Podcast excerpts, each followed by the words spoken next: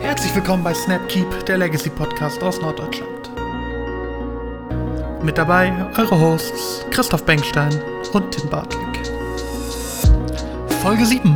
Wir erreichen Strixhaven.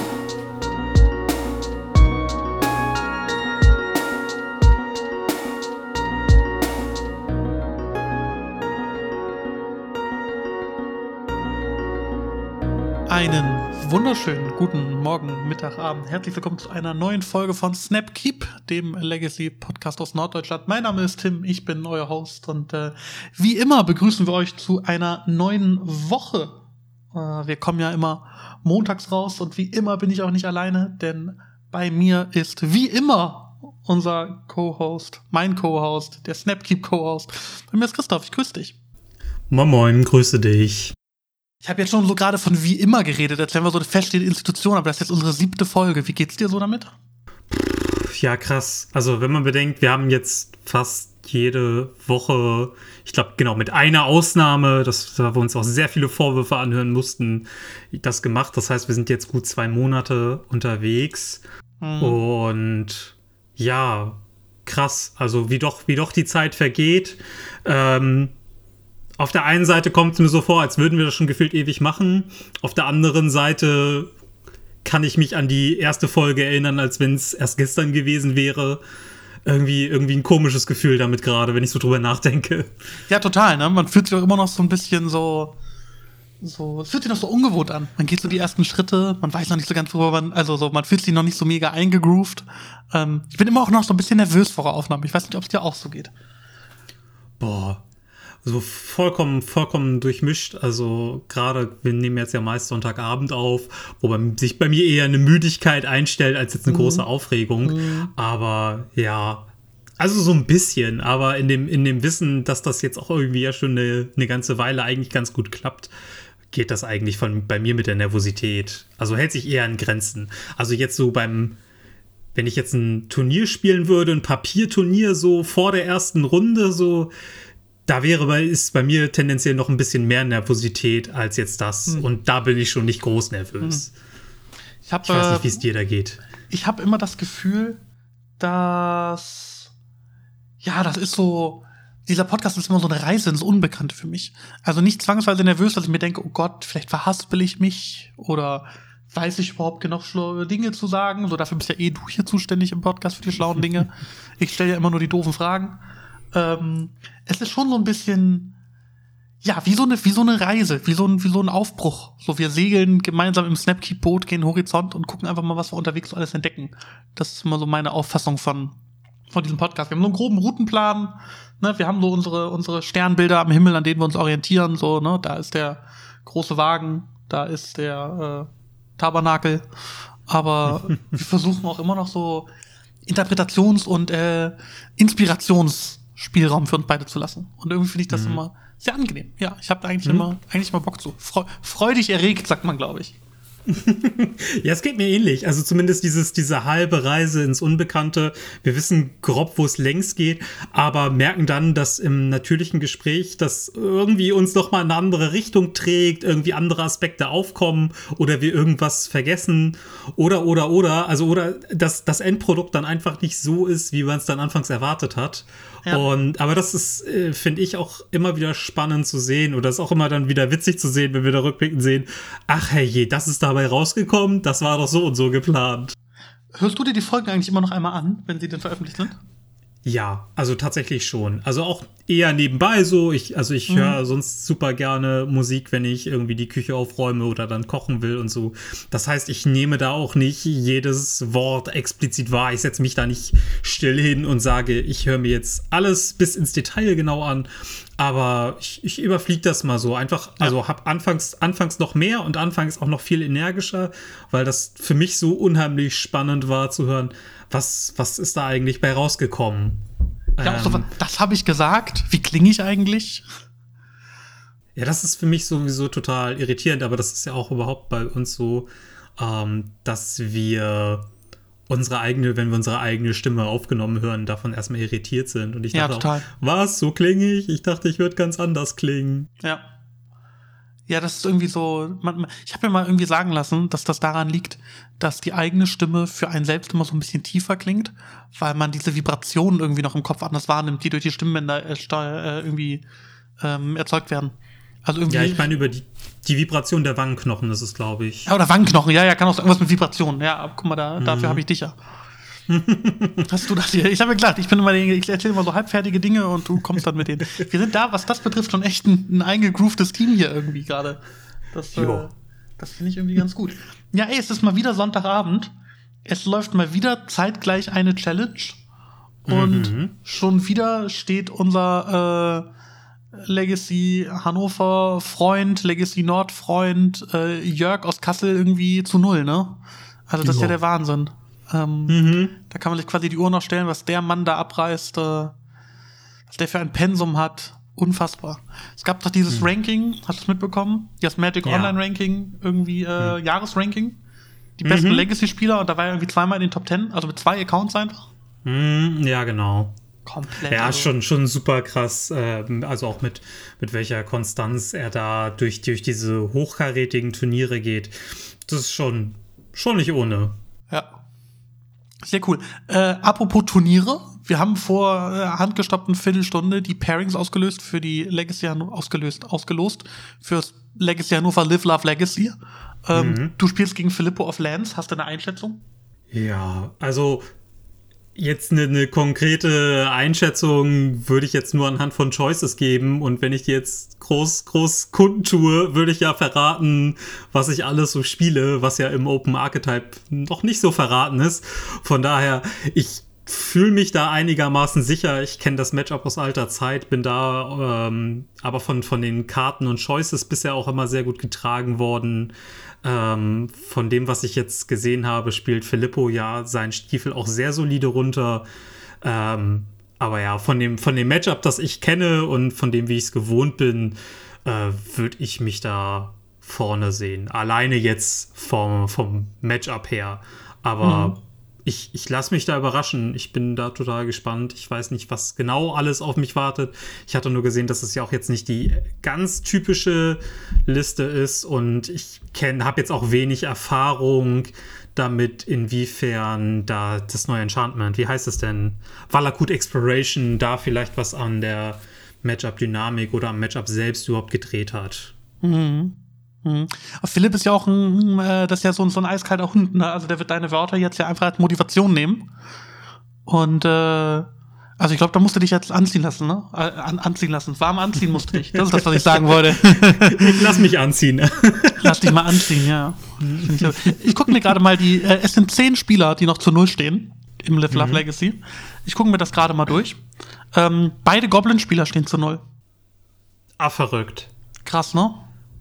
Ja, wobei auch das äh, wird ja wahrscheinlich auch einfach durch die Tatsache getragen, dass nicht so viel Combo unterwegs ist oder dann zumindest nicht die Spell-Combo-Decks, also gerade die Grave-Combo-Decks können ja vielleicht damit oder jetzt rein aus der Theorie damit geschlagen werden, dass man irgendwie eins, zwei starke Hate Pieces einfach hat oder auch auf die Mult und dann das Board halt voll klatscht. Also besonders jetzt bei Grave-Strategien, die jetzt ein bisschen vertreten sind, also Hogak und so, ähm, wenn die, wenn deren Grave gehatet wird, dann kommt ja immer noch so ein bisschen Kleinvieh rum. Und ich glaube, mhm. dass Goblins das sehr schnell gut abfangen kann. Ähm, aber es sind jetzt bisher ja auch nur zwei Runden gelaufen. Das heißt, die stehen ja auch exakt 2 zu genau. 0. Ähm, die können auch einfach entsprechende Matchups getroffen haben. Also vielleicht, vielleicht war ich da schon zu weit mit dem Interpretieren. Wenn ich mir das hier so angucke, der eine Goblin-Spieler hat Hogak und Delva gehabt. Der mhm. andere Goblin-Spieler hat Ant und Lance gehabt, also eigentlich so ein bisschen bunt durch die, durch die Bank durch. Oh, um, ähm. da muss er aber auch seine Seele für verkauft haben, dass er mit äh, Goblins ANT schlägt. 2-0 also, sogar. Also, ja, wohl, also auch da kommt es auf die Liste an. Ich habe auch schon mit, mit ANT eine Cantrip-Hand gehalten. Ähm, jetzt nicht zwangsweise mit dem Bewusstsein, dass es Goblins ist, aber dann kam Turn 1 Lecky, Turn 2 Muxus und dann schon Peng. Und dann war das doch schneller rum, als ich so glauben konnte. Mhm. Ähm, und ja, aber hätte ich gern gesehen, das Spiel. Ich bin, bin da immer sehr gespannt, aber ja, ja passiert. Ja, ansonsten gucke ich mir die Top 10 so an jetzt gerade, die, die 2-0-Decks. Wir haben vier blaue Decks dabei. Mhm. Äh, Dash Shadow, Sharkstill, äh, Yeskai Twin und Band Miracles. Mhm. Dann die beiden Goblin-Decks habe ich erwähnt. Äh, einmal Maverick, einmal Death in Texas, ein Lands-Deck und ein 12-Post-Deck. Hm. Das ist also auch wenig bis keine Kombo, ne? Gut, das, das Twin-Deck jetzt mal außen vor, was ja aber auch einen Kontrollplan fahren kann, wenn es der möchte. Mhm. Bin ich auf jeden Fall gespannt, Ja, was da, ich auch. was da uns noch blüht. Ja. Sehr, sehr cool. Wo, wo wir über Herausforderungen reden, Mhm. war ja auch wieder Legacy Challenge. Ja. Oh, die Übergänge heute. Oh Mann. Kriegt man dafür schon den Grimme-Preis? Ja, auf jeden Fall. In investigativer Journalismus oder so? Es wenn gibt den deutschen wenn nicht Podcastpreis. dafür, wofür denn sonst? Es gibt, es gibt ja den deutschen Podcastpreis, vielleicht ist das irgendwann unser, unser Ding. So krass wusste ich gar nicht. Ja, ja, aber so wie ich das verstanden habe, ist das auch nur so eine Werbeveranstaltung, irgendwie so ein privates Unternehmen, was das Ding da macht und irgendwie Leute einlädt und ja, ach, frag mich nicht. Ist auch völ völlig egal. Ich glaube, das würde jetzt vom Thema ab, abschwenken. Ähm, wir waren bei der Legacy Challenge. Wir hatten ja schon so gut den Bogen. Da lass uns da auch bleiben. 17.04. Gestern, Samstag, ist eine stattgefunden. Ja. Hat gewonnen der gute Kazuga, Ruck Delver. Mhm. Delver insgesamt viermal in der Top 8. Auf 1, auf 4, auf 5 und auf 7. Dreimal Ruck, einmal Buck. Mhm. Ist jetzt Ja. äh, das, das Comeback von Delver? Ist es der Redemption Arc? Ich, ich weiß nicht. Also Delver war ja jetzt nur ganz am Anfang so tatsächlich unter den 50 Prozent. Ich habe jetzt das Gefühl, wir haben das letzte Mal schon darüber gesprochen, dass auch der gesamte Delver Archetype sich da in den, im, im Überblick wieder hochgekämpft hat und wieder bei, bei einer Win Percentage von 55 Prozent war. Also es scheint da vielleicht leicht bergauf zu gehen. Ähm, ja, aber es, es passiert auch wieder gerade viel, also in Legacy. Und ich glaube, gerade wenn viel gebrut wird, jetzt mit teilweise den neuen Karten, die Strixhaven-Karten sind ja schon raus, worüber wir auch gleich noch sprechen werden. Und auch überhaupt, weil jetzt ein neues Set da ist, wird, werden auch anderweitig neue Sachen einfach ausprobiert. Und gerade wenn viel Midrange-Gedödel oder viel, viel Bruce aufkommen, ist Delver häufig ein guter Call. Und ich weiß jetzt nicht, also kann natürlich auch einfach sein, dass es mal ein gutes Turnier für Delver war. Da brauchen wir, glaube ich, auch nicht zu viel in die Zahlen reinzulesen. Aber äh, von der, von der Idee her ist das für Delver dann gut, wenn sich halt gerade noch neue Dinge entwickeln. Und deswegen glaube ich, dass Struck Delver auf jeden Fall verdient hier äh, in den oberen Rängen mitspielt. Lass uns kurz über Rocket Delver reden, denn es hat ja so einen Shift gegeben. Ähm, und zwar der Gewinner der Challenge, nämlich, also Finale wurde gesplittet, wenn ich so verstanden habe. Ähm, aber derjenige, der hier auf 1 gelistet wird, nämlich der Kazuga, der nennt das Deck eigentlich selbst nur UR Delver. Und das ist diese Hybridliste, die jetzt seit so ein paar Tagen, Wochen durchs Internet geistert. Ähm, nämlich eine UR-Shell, die keine wirk oder die, die, die Basics cuttet, keine Basic Mountain mehr spielt und auch nur noch zwei Islands, dafür zwei Tropicals und aus dem Sideboard dann Library, Oof und zweimal Clothes hat.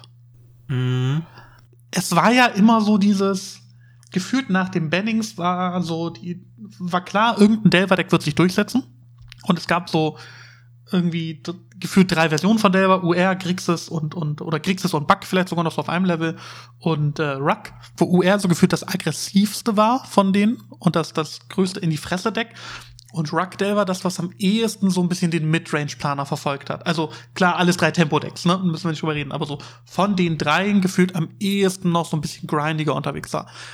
Jetzt haben wir so den Hybrid. Hast du eine Meinung dazu? Ist das so Darwinismus? Ist das so Survival Ähm. of the Fittest? Ah, das weiß ich nicht. Also erstmal vielleicht die, die ähm, so, so eine kleine Ergänzung. Bei Ruck Delver gab es dann ja einfach diese zwei Iterationen. Es gab einmal die Herangehensweise, so, ein- so ein Tempo-Midrange-Plan zu fahren. Also wie früher mit Oko hat man jetzt einfach Uro mit reingenommen und dann auch diese, diese Uro-Stifle-Decks gespielt. Und die andere Iteration war ja tatsächlich Straight Affen zu spielen und dann tatsächlich Stifle, Delver, dann auch ja mit dem Hexdrinker, der dann ja eine Zeit lang auch viel zu sehen war, ähm, zu sehen, also so eine, ja, nicht ganz, doch schon fast Tempo-Shell wieder mit aber einfach einer hohen Qualität an Kreaturen. Und jetzt hat man, oder ich glaube, dass man gemerkt hat, dass Wasteland eine verhältnismäßig starke Karte ist und man im Mirror Tiles auch einfach eine stabile Mana Base haben möchte. Und die stabile Mana Base ist das, was im Delver Mirror auch UR Delver häufig stark gemacht hat und ich glaube, diese Stärke wollte man sich zu eigen machen. Und es hat ja auch noch andere Upsides, also neben, neben dem vermeintlich sicheren Land, das man fürs Mirror hat, hat man die Insel für Mono Red Stompy und ja, andere Midrange Wasteland Decks, mhm. also sei es jetzt äh, Maverick, Death and Texas, ähm, Lance oder, oder, oder. Ähm, ich glaube, dass das einfach eine Stärke ist, die gerade oder die wichtig zu sein scheint. Ich kann jetzt gar nicht sagen, jetzt wie relevant das in den jeweiligen Matchups ist. Aber das, das scheint sich durchgesetzt zu haben. Also ich glaube, dass viele Begründung darauf einfach zurückgeht und dass die zwei Mana-Threads anscheinend dann nicht so den Kohl fett gemacht haben und Grün tatsächlich nur für diese einzelnen speziellen Karten, die du nanntest, also Klotes, Uf und Library so wichtig sind. Mhm. Aber die und das kann man aber eben sehr elegant im Board spielen. Also besonders Klotes ist eine Karte, glaube ich, die sich ausgezeichnet hat, ähm, die man unbedingt haben möchte. Die ist in sehr vielen Matchups einfach richtig gut. Ja. Also Kazuga hat explizit Del äh, Delver, sag ich Quatsch. Ähm, Kazuga hat explizit Uro erwähnt mhm. und meinte, dass das halt der Grund ist, warum du Klote spielst, sonst müsste er es nicht spielen, so wie ich seinen, seinen äh, Tweet verstanden habe. Mhm. Ähm, und hat auch gesagt, dass er Uf gar nicht so gerne mag, dass er eigentlich da lieber Nullrod gespielt hätte. Ähm, mhm. Hat aber auch nicht gesagt, und das wäre die logische Conclusion, dass er irgendwie sagt, so, ey, der Grünsplash ist kacke. So, weißt du? Mhm. Ähm, sondern der sieht da schon, schon, schon Sinnigkeit und sei das eben einfach Library und irgendwie den, den Klotesen, um das Out zu haben gegen, gegen Uro. Finde mhm. ich ansonsten aber eigentlich eine ganz spannende Entwicklung, das ganze mhm. Ding. Ähm, Weil es ja tatsächlich so ein bisschen Darwinismus ist, ne? So dieses Survival of the Fittest Ding, das ist am besten angepassten. Und irgendwie, wenn du so zwei Dinger hast, die irgendwie äh, nebeneinander existieren, die so, so koexistieren, dass sie dann vielleicht entweder eins durchsetzt, indem es vielleicht auch Dinge vom anderen übernimmt. Und so ist es ja jetzt. Also so, ich weiß nicht, ob das zu viel schon gesagt wäre, sagen, UR Delver ist das Tier 1 Deck und, und Delver das Tier 2. So, das sicherlich nicht. Aber zumindest interessant zu sehen, dass UR vermeintlich adaptiver ist und sehr erfolgreich damit unterwegs ist mit dieser Adaption. Ich glaube aber auch, dass das noch eben, also ich glaube, dass es halt zurzeit sehr stark ist. Und ich glaube auch, dass es halt immer noch das wichtige Legacy entwickelt sich gefühlt immer noch. Und jetzt wird sich auch noch mal wieder anders entwickeln, vielleicht durch die ein oder andere neue Karte. Und die Kosten der Basics, vielleicht werden die irgendwann zu hoch. Ähm, das vermeint, vermag ich auch noch nicht zu sagen. Weiß auch nicht, inwiefern das dann Ergebnis früherer Challenges ist, ähm, wenn beispielsweise Sachen wie Moonstompy oder so zurückgehen, ob man dann gegen andere Decks wieder diese Flexibilität mit mehreren Farben haben möchte. Mhm. Ähm, also da glaube ich, dass da auch noch viel, viel Veränderungspotenzial da ist. Und da sehe ich auch diese, diese eine Herangehensweise wahrlich noch nicht als gesetzt. Aber mhm. das ist auch echt noch ins Blaue geraten. Bin da auch noch gespannt, wie es weitergeht. Aber wenn wir schon so über dieses Adaptive reden und so ein bisschen die Entwicklung von, von Delver auch, ne? Mhm. Ähm, lass uns gerne mal die Liste angucken, die gestern ins Halbfinale gekommen ist, nämlich die vom, vom guten McWinsource. Ich weiß nicht, ob du sie gesehen hast, ansonsten habe ich sie dir auch gerade passend dazu im Discord verlinkt. Ähm, die finde ich nämlich spannend. Das ist eine Ruck Delver Liste, die mhm. aber ebenfalls die Basic Island spielt die eine Tiger spielt, die ein Life from the Loam spielt. Mhm. Und eine Braid. Und das alles Main. Also logischerweise das Braid dann auch Main. Ähm, mhm. Cutted von Wastelands, geht runter auf drei. Mhm. Und spielt so ein buntes Potpourri an Threads. Also Hexdrinker, Delver, Tamogolf, Bonecrusher Giant, Uro. Eine ganze, ganze Menge, was da irgendwie aufs Board kommt. Ähm, keine Stifle mehr. Mhm. Und Ansonsten, genau, also ein relativ äh, mehr oder weniger Midrange-lastigerer Ansatz von Delver, so wie ich es hier sehen würde. Hm, ja, genau. Ähm, das gibt ja zurzeit so die Entwicklung oder dieses Aufkommen dieser Adventure-Karten, die halt so mhm. doch relativ viel Value machen. Also den Brazen Borrower kennt man ja schon eine ganze Weile. Jetzt dazu kommt vorwiegend der Bone Crusher Giant. Bone Crusher Giant, genau. Und das hat man jetzt auch schon in verschiedenen Decks gesehen. Ich habe auch schon, ich glaube, der MM17, der auch in den Top 8 ist, hat da auch so eine Liste gespielt, die im Kern, glaube ich, auch UR war oder teilweise komplett UR. Das sieht halt aus wie ein Delver-Deck, also ein Ruck Delver, welches oder im Kern, weil es die ganzen typischen Karten spielt, Day, Stifle, aber dann einfach keine Delver spielt. Und kann auch sein, dass ich es gerade durcheinander bringe. Auf jeden Fall gab es da unheimlich viele Midrange-Karten dann. Ähm, und man fährt einfach diesen Midrange-Plan nochmal anders.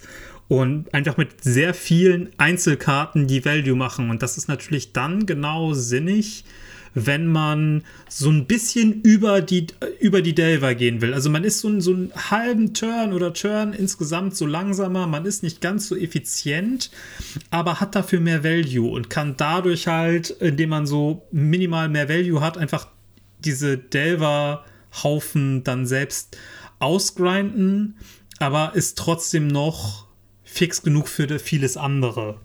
Mhm. Ja, finde ich einen spannenden Ansatz, finde ich eine spannende Entwicklung mhm. die das ganze Ding geht oder gehen könnte, ja. Mhm. Ja, also es ist auch wieder ein Deck, ähm, das sehr viel natürlicher aussehen würde, wenn man die Delver daraus streichen würde. Weil man ja. dann könnte man sehr gut sagen, okay, ich habe hier ein Ruck Midrange Deck vor mir. Ja. Und die Days vermutlich noch, ne? Die sind immer so ein bisschen komplementär dazu.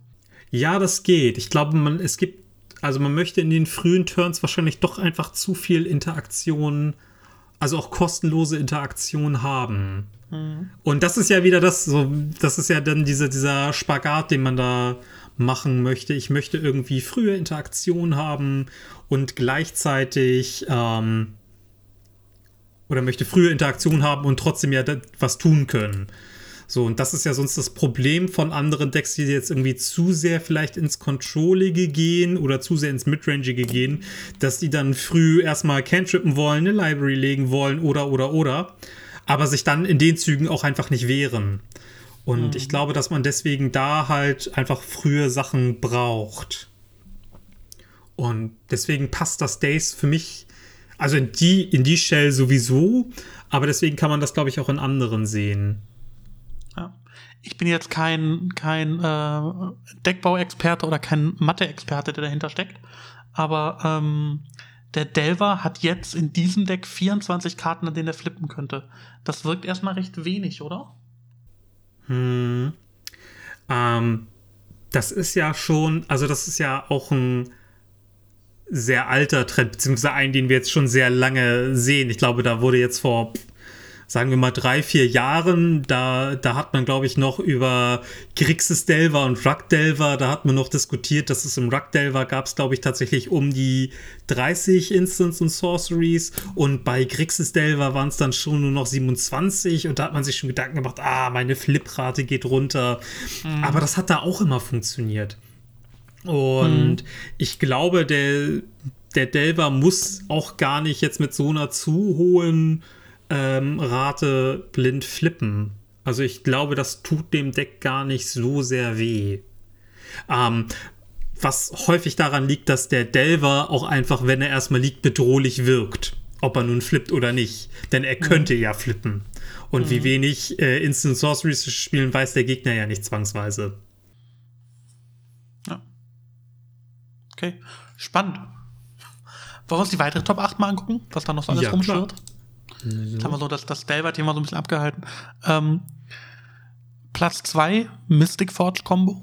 Mhm. Auch ein Deck, was man gefühlt länger nicht gesehen hat. Ja, genau. Also, das ist ja jetzt ähm, auch, auch eine Person, der Killer SUV oder Killer Suff oder wie auch immer er heißen mag, ähm, das ist ja einer der wenigen, die jetzt tatsächlich diese Colorless-Variante aufbringen. Ich habe schon andere gehört, die das nicht mehr so auf dem Zettel haben. Die haben das dann tatsächlich ähm, Echo, Khan Echo nur Colorless genannt. Und das trifft es ja auch. Aber das ist ja im Kern diese Mystic Forge Combo, die jetzt aber einfach noch zusätzlich die Echo of Eons bringt. Hm. Und ja, auch an sich ich glaube, ein Deck, das deswegen gerade gut läuft, weil das viele einfach nicht so auf dem Zeiger haben, Ja. Wenn du jetzt, wenn du jetzt einfach Ancient Tomb Defense Grid siehst, dann würdest du erstmal überlegen, hä, was ist das überhaupt? Ja. Und ich glaube, das ist Show and Tell nach Boarding. Bitte? Show and Tell nach dem Borden, sag ich. Ja, genau, richtig. Und glaube, das ist tatsächlich eine Stärke, die das vielleicht ein bisschen getragen hat. Vielleicht tue ich dem aber auch total Unrecht und ähm, das, das Deck ist heimlich eine Granate. Ähm, ja. Die eigentliche Schwäche des Decks war ja immer, dass sie relativ wenig Business hatte. Und wenn du weißt, was der Gegner tut, konntest du als Gegner recht gut abschätzen, was gerade so der Flaschenhals ist. Also hat er gerade jetzt zu wenig Mana oder konzentriere ich jetzt meine Counter nur auf das Defense Grid und das Business, das da rausspringt? Das war da einigermaßen absehbar. Wenn du aber von vornherein nicht weißt, was der Gegner genau tut, ja, dann äh, ist das wieder stärker und der Gegner, also und es wird vielleicht falsche, oder es werden falsche ähm, Karten gecountert. Ich überlege hier gerade, wie wild ist bitte diese Mana-Base? Also ich weiß nicht, ob du das Deck gerade vor dir hast. Ähm, er spielt nee. 15 Länder, mhm. 4 Ancient Tomb, 4 City of Trader, 4 Crystal Vein, 3 Inventors Fair. Also eigentlich 12, mhm. 12 Sollands. Ähm, mhm. Sick. Und dreimal Mesmeric Orb. Ja. Krass. Also ich vermute nicht, dass der für den, für den Millplan ist, um den Gegner zu milden, sondern irgendwie, weil du dein eigenes Echo Flate in Graveyard dann kriegen kannst? Eher? Ähm, ja, du kannst dich entweder, du kannst dich entweder selbst millen. Ähm, meine Überlegung, auch rein aus der Überlegung her, war, du kannst mit einem Basalt-Monolith und einer Mystic Forge kannst du ja ähm, praktisch immer gratis millen. Weil der Basalt-Monolith tappt und enttappt ja dann für drei Mana. Und äh, mit der Mystic Forge kannst du dann die oberste Karte sehen. Du kannst dir genau alles rausmillen, was du gerade nicht spielen willst. Ah, krass. Das war meine Überlegung dazu. Ob das jetzt der Hauptgrund dafür ist, keine Ahnung. Aber als Nebeneffekt ist es ja, äh, man kann random Doomsday-Spieler trollen. Als Betroffener habe ich da sehr schmerzhafte Erfahrung. Und ähm, ja, man kann mit Sicherheit den Gegner irgendwie random millen, aber ich glaube, der Self-Mill-Plan, um eben mit der Mystic Forge was zu machen oder um sich selbst ins Echo zu millen, sind, glaube ich, die beiden Hauptideen. Ja, krass. Also für mich sind Colorless Decks ja immer so ein bisschen ähm, ein Novum. Ich habe mhm. da ja mhm. nicht so ganz viel mit am Hut. Mhm. Oder es, es, war halt einfach so nie in meinem, meinem Spielspektrum irgendwie drin, dass ich solche Decks mal gespielt habe. Wenn ich mir das immer angucke, finde ich das immer so. Ich finde das immer so wild, dass das funktioniert. Weißt du, was ich meine? Hm. Weil ich mir immer denke, so, ja, okay, aber eigentlich auf dem Papier macht das jetzt nicht so viel, das Deck. So zumindest in meiner Wahrnehmung. Ich weiß, dass das ein hm. super starkes Deck ist, ne? Das, das ist nicht der, der Punkt. Aber wenn man sich das erstmal so anguckt, wirkt das für mich immer alles erstmal so ein bisschen niedlich. So, ja, dann machst du mal hier ein bisschen Mana, dann hast du mal eine Ballista und dann schießt die mal so für eins, dann schießt die nochmal für eins und hast einen Orb und dann tappt der noch und dann mild der so ein bisschen was und eine Mystic Forge kannst du noch angucken und was casten. Also das wirkt alles nicht so, nicht so wie so ein Brecher. Hm. Ich glaube, von, von einem Emrakul habe ich mehr Angst. Hm. Ich glaube, das, das ist es auch. Und das, was ich auch anfangs gesagt hatte, ähm, spielt ja an sich super wenig Business. Also ähm, die einzigen Business-Karten hier sind die vier Khans und die eine Ballista-Main.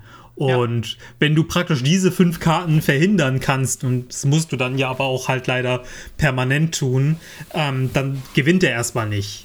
Ja. So, jetzt kommt halt dazu, dass wenn es einfach nur gecountert wird, kann das über Echo wieder reingeschaffelt werden. Das heißt, so, so einfach ist es nicht, aber das ist das, was mir auch immer wieder oder was mir auffällt, ist dieses, äh, dass dieses Deck sehr businessarm ist. Ja, total. Gut. Total. Krass. Ja, Challenge, ne? Was haben wir noch in, in der Top 8? Einmal Sneak and Show. Nicht von JPA, ne? Der hat Ruck Delver hm. gespielt. Hm, genau, den sehen wir, den sehen wir auch nur auf Platz 30 mit Rock Delver. Das war auch wieder Betrug. nee. Ähm, ja, kurz zu Reflex. Sneak and Show, ja, kann, kann einfach mal da was reißen. Ich glaube, das hatten wir schon beim letzten Mal. Ähm, das Deck kann einfach seine Threads durchballern, andere Sachen countern. Ähm, wenn man da weiß, was man tut und einen guten Delver-Plan hat, kann man auch mit bei so einem Turnier, glaube ich, gut was reißen. Hm. Und ansonsten ja, über einmal Bandcontrol. Ich glaube, der Trunks 132 oder 132, ähm, den haben wir jetzt die letzten Mal oder habe ich jetzt die letzten Male schon häufiger in den Tops gesehen. Der spielt, glaube ich, auch eine relative Standardliste und aber schafft es irgendwie trotzdem konsequent vorne dabei zu sein. Also irgendwas macht er besser als andere. Ja, absolut. Und absolut. Also der Name sagt mir auf jeden Fall auch was, den habe ich auch schon mal irgendwie irgendwo rumrennen sehen. Und sei das einfach in diesen Challenge-Ergebnislisten. Ja. Guti. Vielleicht, vielleicht kurz nachreichen, einfach weil ich es gerade gefunden habe. Ähm, die Sneak-and-Show-Liste von dem äh, Syurio, die ist super stock. Also das ist genau so eine Sneak-and-Show-Liste, wie man sie sich vorstellt. Ähm, mit dem kleinen Abmaß, dass er nur drei Ancient Doom spielt statt vier. Aber ansonsten ist sie, ist sie sehr, sehr stock. Ich weiß gar nicht, was das andere ist, ob er ein Fetchland mehr hat oder ein Basic mehr. Ich glaube, er hat ein Basic mehr. Ähm und das nächste war ja der gute Trunks. Und der hat äh, eine Bandliste, die aber auch super stock ist. Mhm. So, also irgendwie, äh, auch da gucke ich gerade mal drüber. Nix, wo ich sage, da müssten wir jetzt drüber reden. Einfach eine ganz, ganz Stock-Liste. Ich glaube, der eine Shark Typhoon, der ist mittlerweile sehr, sehr ähm, gesetzt in den ganzen Listen. Jo. Ähm, und über so viel anderes gibt es da gar nicht zu reden. Das Nö. ist also ein, ein One of Portent ist jetzt aber auch nicht, wo ich sage so, äh, das ist ja krass. Der Carpet of Flowers Main, den sieht man auch häufiger. Richtig. Ja, also ich glaube, das ist so, das ist die Liste. Genau. Nö, da gab es, glaube ich, auch nichts weiter. Ähm, wir haben auf Platz 10 noch was, über was wir sprechen könnten, aber ich glaube, das heben wir uns für später auf, wenn wir über die neuen Karten sprechen. Hast du sonst noch was von der Challenge? Nee, zu der Challenge habe ich absolut nichts mehr. Ich glaube, das Ding ist äh, das Ding ist durch, da kann man, kann man Haken hintermachen, zumindest was die Standings angeht. Wollen wir uns nochmal den, den, den Metashare angucken? Das können wir eigentlich machen. Ja, also so, so viel gibt's gar nicht, genau. Ähm, es waren nur 73 Decks in Anführungszeichen oder 73 Spieler. Großer Gewinner, wenn man denn so möchte, äh, sind die Permanent Combo Decks, die mit einer Winrate von Combined 55% da stehen, 15 Decks sind's, ähm, die auch den zweitgrößten Anteil im Meta ausmachen. Tempo-Decks, also alles um Delver, ist der größte Anteil im Meter, 34 Prozent. Die sind aber relativ even gegangen, 83 zu 80 in Matches. Und wenn man sich dann die einzelnen Decks anguckt, ne, dann wird es irgendwie noch so ein bisschen, so ein bisschen interessanter. Zwei Stoneblade-Spieler, die äh, zusammen 10 zu 4 stehen, also zweimal 5-2 gegangen. Dann mhm. den Band-Control-Spieler, der 7 zu 2 gegangen ist, ne? Das sind dementsprechend hohe Winrates. Ein Doomsday-Spieler 5-2 gegangen. Äh, ein Human-Spieler 5-2 gegangen, so. Die haben dann eben in ihren in ihren Games oder in ihren, in ihren Archetypes, dadurch, dass sie aber eben auch alleine auf weiter Flur sind, dann die hohen Winrates, wenn wir uns die Decks angucken, die so ein bisschen mehr gespielt sind, ne, dann ist es Ruck Delver, das mit Abstand meistgespielte Deck, 62 Prozent. Und ich glaube aber, dass unter diesen Ruck Delver Listen tatsächlich auch zum Beispiel die UR Delver Liste fällt von Kazuga, die ja hier auch als, als Ruck eingepriesen ist, quasi das Ding. Ja, genau. Also, das ist effektiv ist es ja dann auch Ruck Delver, weil es dann eigentlich die Farben Ruck spielt. Ähm, ja, es ist halt schwierig da zu unterscheiden, aber ich glaube auch gerade, wenn man so eine Statistik macht, äh, fällt es eher in Ruck als jetzt in UR. Ja, ja, ist halt schwierig, ne? Also so der, der ich glaube, der Gameplan und das, das Origin ist halt tatsächlich eher UR-Delver. Aber ey, komm, wenn du zwei Tropical spielst und irgendwie aus dem Sideboard dann dein Clothers und deine Sylvan Library, ja, dann ist es auch irgendwie Ruck. Also ich glaube, ja. da, das ist so eine, so eine Huhn-Ei-Frage irgendwie, die sich da stellt.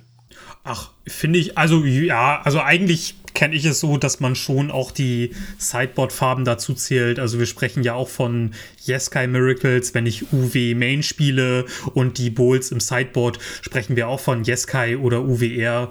Also ich glaube, das ist also für mich recht eindeutig, dass man da auch dann die Sideboard-Farbe in den Decknamen mit reinpackt. Ja, gut, aber wir sprechen ja auch vom Band Control, wenn da ähm, Pyroblast aus dem Board kommen, ne?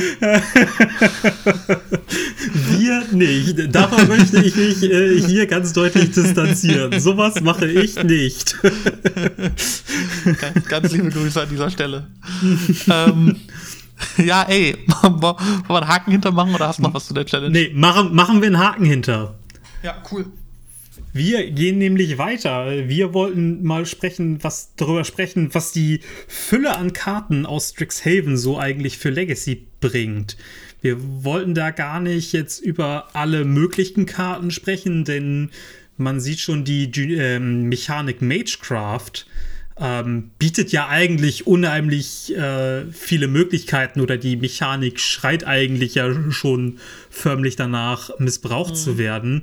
Ähm, ich als ich die Mechanik sah, war ich tatsächlich total überrascht. Ich, es gibt irgendeine Grafik, ähm, die ja sagt, so welche Mechaniken werden je werden wieder geprintet und ich glaube, die Skala oder die Grafik ist tatsächlich die die Storm hm, die Storm, Scale, genau. Storm Scale. Und mhm. weil Storm niemals wieder reprintet wird und ich finde, mit Magecraft sind die einigermaßen nah dran. Ja, ähm, Magecraft harmoniert halt unfassbar gut mit Storm, ne? Mhm. Und ähm, also irgendwie, ich habe heute gelesen, irgendwie, du machst ein, äh, du spielst zwei Spells, dann spielst du einen Flusterstorm, der nochmal seine eigenen Kopien sich selber targetet. Mhm. Und irgendwie schon hast du Magecraft 5 oder so. Also genau. ähm, das ist schon super, super krass. Ja. Ähm, da harmoniert schon eine ganze, ganze Menge miteinander. Vielleicht mal eine kurze Frage. Bist du so in der Lore drin? Ist das irgendwie, mhm. also ist, wenn so ein neues Set kommt, ist das für dich aus den Aspekten relevant? Nee, tatsächlich null. Ich hatte es mir vor langer, langer Weile oder ja, fast noch eher, als ich, als ich ein Kind war oder mehr oder weniger damit angefangen hatte, zwischenzeitlich mal vorgenommen, aber irgendwie dann auch wieder gelassen. Also auch, nee, irgendwie zwischendurch mal mitbekommen. Also man kriegt es ja gerade, wenn man dann auch die ähm, Spiele spielt, so ein bisschen aufgedrückt. Also ich kenne das jetzt zumindest aus dem, das heißt Magic Duels. Das war damals das Spiel auf Steam, welches es kostenlos gab. Genau, da hat man das so ein bisschen aufgedrückt bekommen, weil es dann immer solche Questreihen gab, die du dann mhm. abarbeiten musstest, um irgendwie mehr Karten zu kriegen oder oder oder. Dadurch hast du halt immer so ein bisschen auch mitbekommen, was so die Lore ist. Also, dass ich jetzt, glaube, es war dann bei Oath of the Gatewatch, jetzt müssen sich die Planeswalker vereinen, um, äh, ich glaube, Ugin? Nee. Wie hieß denn der, der Ugin zu stürzen? Also Oder Ugin war, war, ja am Ende das ganze Ding um, um War of the Spark rum. Das hat sich ja alles auf Ugin aufgebaut. Ja. Also das, die waren dann ja irgendwie auf, auf äh, ich bin jetzt nicht so hundertprozentig dahinter irgendwie, aber also so, die haben ja, ey, irgendwelche Lore-Fanatiker werden mich jetzt komplett steinigen, aber ähm, so Kaladesh, Cat und ich glaube auch die Sets davor, also irgendwie so Shadow over Innistrad, äh, Eldritch Moon und ich weiß nicht, ob da noch irgendwas war, und eben angefangen mit Oath of the Gatewatch, war dieser ganze Gatewatch-Arc, der mhm. sich ja irgendwie so da rausgefunden hat, dass es zuerst irgendwie so die, die sind auf Sendika, die Eldrazi gehen Riot, mussten rausfinden, warum, und dann war auf Sendika, war die Hedrons irgendwie nicht mehr aligned. Dann hat die Gatewatch da irgendeinen Bums gemacht, glaube ich. Dann irgendwie war Innostrad aber irgendwie, dann hat man rausgefunden, dass da also dann war auf Innistrad irgendwie Action, dann ist die Gatewatch dahin und rausgefunden, dass irgendwie Emrakul in den Mond eingesperrt ist oder Liliana hat Emrakul in den Mond eingesperrt oder irgendwie so, ach, frag mich nicht. Jedenfalls mhm. hat das alles sich so raufgebettelt zu diesem großen Climax in, in War of the Spark, dann eben, wo die ganzen Planeswalker irgendwie zusammenkamen, ähm, um äh, Nicole Bolas oder Ugin zu bekämpfen. Nee, genau. Also, mir ist gerade eingefallen, ähm, bei Oath of the Gatewatch war es tatsächlich der Nicole Bolas. Ich hatte nämlich wieder nur diesen, diesen Gott, Gott Pharao, Planeswalker und das Gesicht und irgendwie Nicole Bolas, Ugin, so irgendwie, die haben alle ja. irgendwie einen komischen Kopf. Ähm, ja. Aber genau, da war es, glaube ich, noch Nicole Bolas und genau später kam dann äh, Ugin. Also ich fand diesen, diesen, ich habe mich da mal so ein bisschen in die Story reingelesen. Ich habe es auch nicht, nicht mehr behalten, aber ich fand es tatsächlich ganz cool. Gerade weil das ja wirklich so ein lang geschriebener Arc war, der mhm. sich dann da im Prinzip gipfelte, ne? Der mhm. dann irgendwie so, okay, jetzt kommt der War of the Spark und jetzt ist so, das ist der Shit, so jetzt geht's ab. Das ist so, so Game of Thrones mäßige Finale, so jetzt laufen alle Fäden zusammen und es hat sich über, über Jahre irgendwie so zusammengesponnen. Ähm, und dann gab es ja auch diesen mega guten Trailer. Hast du mal den War of the Spark Release Trailer gesehen? Ja, ich glaube schon. Also ich erinnere nur, ich erinnere es grob. Mit, mit diesem In the End Remix oder Cover oder was? Wo ähm, diese Animation ist, wie Liliana mit der mit der Dreadhorde irgendwie einfällt und irgendwie die ganzen Zivilisten alle äh, niedermacht. Mhm. Und irgendwann sieht sie da aber so einen kleinen Jungen sterben oder so und dann merkt sie, dass das alles Quatsch ist und äh, entscheidet sich dann gegen, also sich umzudrehen und gegen Nicole Bolas, glaube ich, oder, oder Ugin, einer von beiden, wer auch immer da jetzt der Böse ist. Jedenfalls dreht sie sich um und äh, hetzt halt ihre ganze Zombie-Meute dann auf ihn. Und das ist so dieser große cineastische Trailer und da läuft dieses, dieser Song drunter und ja, also das war wirklich wow, das hat für mich damals so Magic Story mich auf ein neues Level gebracht, ohne dass ich da jemals involviert war. Aber ich dachte mir, ey, cool, das steckt dahinter, diesen ganzen Kartenspiel, was wir zocken, kriegt man ja alles immer gar nicht so mit nebenbei. Mm. Aber was jetzt mit Strixhaven passiert ist, Digi, frag mich nicht. Also irgendwie, äh, also, also Liliana ist ja jetzt Professor Onyx.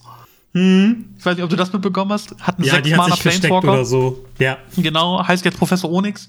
Ähm, und ein guter Kumpel von mir, ähm, Anton, den habe ich letztes Mal erwähnt, weil das war einer von denen, der immer einen kompletten Standardpool hatte. Ähm, mit dem habe ich neulich geschrieben und der meinte zu mir nur so, ey, Tim hat mich komplett verloren. Das ist jetzt einfach nur nach Harry Potter, was soll ich damit? und so, so würde ich nie Magic sehen. Das wäre nie so für mich ein Argument, zu sagen, ich mag das Set nicht, ich höre auf zu spielen. Oder mhm. ich mag mhm. das Setting vom Set nicht. Das ist es ja. Weil du weißt ja nicht, ob das vielleicht ein mega cooles Standard ist oder ein Limited-Format oder coole Pickups für Modern oder Pioneer oder Historic oder Commander oder was auch immer du so spielst außerhalb von, von Legacy, worüber wir ja gleich reden werden. Für mich war das nie irgendwie der Punkt, dass ich sage, das Setting ist mir super wichtig. So, mhm. mich hat auch vieles nicht abgeholt. Ich fand dieses ganze Wüstensetting um, um Armon Cat rum so ein bisschen komisch. Ich fand auch irgendwie so, äh, dieses äh, Shadow over Innistrad-Ding mit den Clues und dieses ganze Rätselraten-Geheimnisse komisch. Ich fand Throne of Eldraine mega komisch, dieses Märchengedöns, so. Aber das hätte mich ja nie davon abgebracht, nicht Magic zu spielen. So. Das, das ist es. Also wir sind da, wir, wir hängen da, glaube ich, einfach zu wenig drin. Ich glaube, gerade als Legacy-Spieler, ich glaube, als Standardspieler, der sich dann auch genauer mit den Sets und mit, mit mehr Karten vielleicht beschäftigt, ähm, kriegt man das noch eher mit. Aber also für uns ändert sich dann ja meist zu wenig. Ähm, also ich, ich habe das schon so, dass ich neue Sets sehe und denke mir, oh geil, neues Thema. Ich habe mich auch bei Ixalan damals gefreut. Boah geil, Piraten und Dinos auf einmal. Ja, also Ixalan, da, hatte Ixalan nicht auch Vampire? Bitte? Hatte Ixalan nicht auch Vampire? Ja, hatte auch Vampire, aber das, das war irgendwie nicht so besonders. Also dieses Piraten und Dinos war irgendwie geiler. Da war ja alles. Und das hatte mich zum Beispiel sehr abgeholt, aber auch halt nur so im, im, im oberflächlich Witzigen. Und dann hörte es auch auf. Ähm, ja, ansonsten, ich fand immer, oder fand bei Strixhaven jetzt diesen Harry Potter-Vergleich so, oh Gott, da kommt einmal eine Magierschule und schon ist alles Harry Potter. So, ja. ja genau. Ich meine, ja, es gibt fünf Häuser oder so, bei Harry Potter sind es vier. Also irgendwie, mhm. ich sehe da auch schon so ein bisschen die Parallelen. Aber ich habe auch keine Ahnung, was da jetzt mit der Lore abgeht. Also, wenn du mir jetzt erzählst, da geht es irgendwie um, äh, weiß ich nicht, Barry Trotter oder, oder Barry Trotter ist irgendwie so der, der Auserwählte so, dann denke ich mir, ja, okay, komm, da hätten, die, hätten sich die Writer mal ein bisschen mehr überlegen können. Aber ich weiß es einfach nicht. Ich habe keine Ahnung, worum es da geht. Nein, nein, es wird Harald Töpfer. Harald Töpfer. hat, nee. hat Strixhaven wieder einen Trailer bekommen? Ich habe keine Ahnung. Noch? Guck mal eben gerade hier auf YouTube, wir haben gerade dabei einen Strixhaven-Trailer. ähm, gibt es. Welcome to Strixhaven, School of Magic. Okay, ja, müssen wir uns, äh, gucke ich mir danach mal an. Sieht, ja. sieht schon sehr wild aus, alles so ein bisschen haben wir einen ewig langen Vorspann dazu gemacht. Ähm, ja. Der auch eigentlich darin, dieses ganze, das war auch jetzt dieses ganze Aufbauen, so beschäftigst du dich eigentlich damit, so, was steckt da für dich hinter? Und dann, und dann kam eigentlich dabei raus, ja, wir haben keine Ahnung, wir spielen es trotzdem.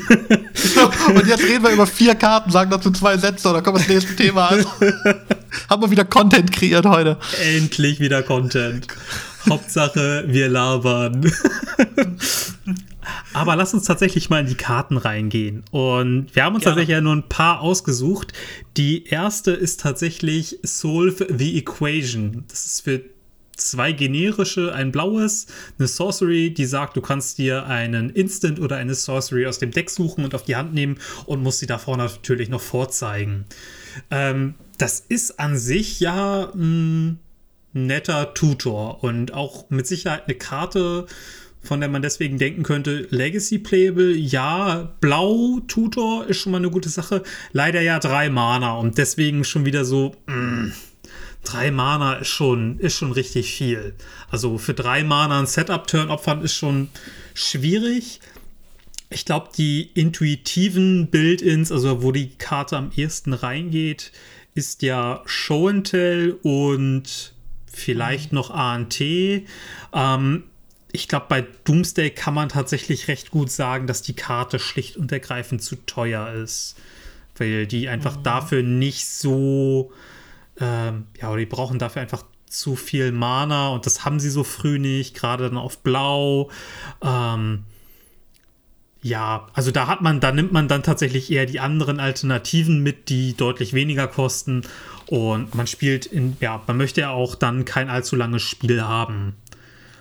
Fällt dir noch ein Deck sonst ein? Ich habe dir heute Morgen ja die, Karte, die Karte geschickt äh, mhm. bei, bei Discord ähm, in einem Tweet von Togores. Ja. Und äh, Togores hat ja irgendwie, oder hat die Karte getweetet und hat dazu geschrieben, after some testing, this card is pretty good in Legacy, don't underestimate it. Und dann habe ich dir das heute geschickt und meinte nur, hier, guck mal so, Togores, hast du dich schon gesehen? Und dann meintest du so, ja, ich weiß nicht, in welchem Deck so. Und habe ich gesagt, naja, wenn es Togores ist, dann vielleicht ja sogar tatsächlich Storm. Mhm. Ähm, und jetzt habe ich gerade äh, mal so in den Kommentaren drunter geguckt und Togores hat die noch so ein bisschen konkretisiert mhm. und hat drunter geschrieben tatsächlich not for Storm. Storm mhm. already has a lot of tutors, but for mhm. decks like Omnitel, Doomsday and Peer into the Abyss. It's great when played in one combo piece Force of Will decks. Mhm. Was ist ein Peer into the Abyss Combo Deck? Ist das nicht einfach auch Storm? Also ich dachte, dass das irgendwie so. Ist Peer into the Abyss nicht das, was man statt Adnaus spielt? Sieht ein halbes Deck oder sowas? Ja, also nicht statt, aber genau, das spielt man in, in Tessia im Sideboard, um es über Burning Wish zu kriegen und ansonsten ja, genau, also, ja gar nicht. Aber genau, es ist diese ähm, die Karte für äh, sieben Mana, die sagt, zieht ein halbes Deck oder Target Player zieht sein halbes Deck und verliert die Hälfte der Lebenspunkte. Ja. Und ähm, er hat das ja ein bisschen ergänzt. Er sagte noch dazu dann ja ähm, Force of Will Combo Deck. Und das ist ja tatsächlich die Stärke, dass man ähm, hier nicht das, den Bottleneck eingehen muss über ein LED. Man muss nicht seine Hand leer kriegen. Und ja, ich konnte mir das auch, also in, in Omni konnte ich es mir auch deswegen ganz gut vorstellen. Also irgendwie mhm. ähm, was, wo man dann die Force hinter hat, wo man deswegen auch so ein bisschen den Gegner gut ausbremsen kann. Ähm, und das eben mit Countern dann beschützen kann. Ja. Gerade in entweder mit Sollands oder halt irgendwie mit Boseiju oder so, ne? Mhm. Also so uncounterable Tutor und dann uncounterable mein äh, Show and Tell. Mhm. So, das klingt jetzt schon erstmal nicht dumm in, in meinen Augen. Ja, mein erster Gedanke war eigentlich erstmal, dass es dann für Omni oder für Show and Tell Strategien so ein ja Upgrade klingt vielleicht hier falsch, aber so ein, so ein bisschen eine andere Intuition ist, die halt den Vorteil hat, dass du deine Combo-Pieces nicht in den Friedhof hauen musst. Ja. So, also du musst, lebst nicht die Gefahr, dass es in Surgical geht. Dafür kann man sich dann halt keine Grizzlebrands und keine Emrakuls holen. Also ja. man ist da begrenzter, dafür dann geht nicht in so ein Hate rein. Gut, man läuft jetzt vielleicht nicht in den Veil of Summer, was ja nochmal bei Intuition relevant sein kann. Ja. Wenn, wenn auch selten. Ich glaube, das war's zu Solve the Equation, ne? Also ich glaube so irgendwie, äh, ich bin gespannt zu gucken, wo die ist. Wenn es eine Alternative zu Intuition ist, dann natürlich auch ein angenehmer Punkt, weil du dann Omnitel-Decks mittlerweile komplett ohne Reserve-List-Karten spielen kannst. Also abgesehen von den, den Duels, die es spielt, logischerweise. Mhm. Aber du hast ja in Omnitel und auch in UW-Tel-Listen mittlerweile kein ähm, City of Shelters mehr. Oder mhm. nur noch, nur noch einzelne Listen. Mhm. Ähm, und wenn du dann dein Intuition auch noch cuttest, dann werden die Decks halt auch irgendwie so ein bisschen budgetfreundlicher. Also finde ich auch interessant, in, unter, unter den Gesichtspunkten so ein bisschen das zu sehen. Mm, auf jeden Fall. Weil ist Intuition Instant Speed, ja, oder? Ja, Intuition ist Instant Speed. Ja. Deswegen, wenn Intuition nicht Instant Speed wäre, so, dann glaube ich, wäre Solve the Equation auch ja, immer noch nicht besser so, aber ich ähm, glaube, dann könnte, dann wäre der Sprung zu Solve the Equation eher da. Ja. Ach, ich bin mal gespannt. Also ich finde hm. das eine, eine, coole Karte. Ich bin gespannt zu gucken, ob wir die sehen, wo wir die sehen. Ähm, ich mag das immer.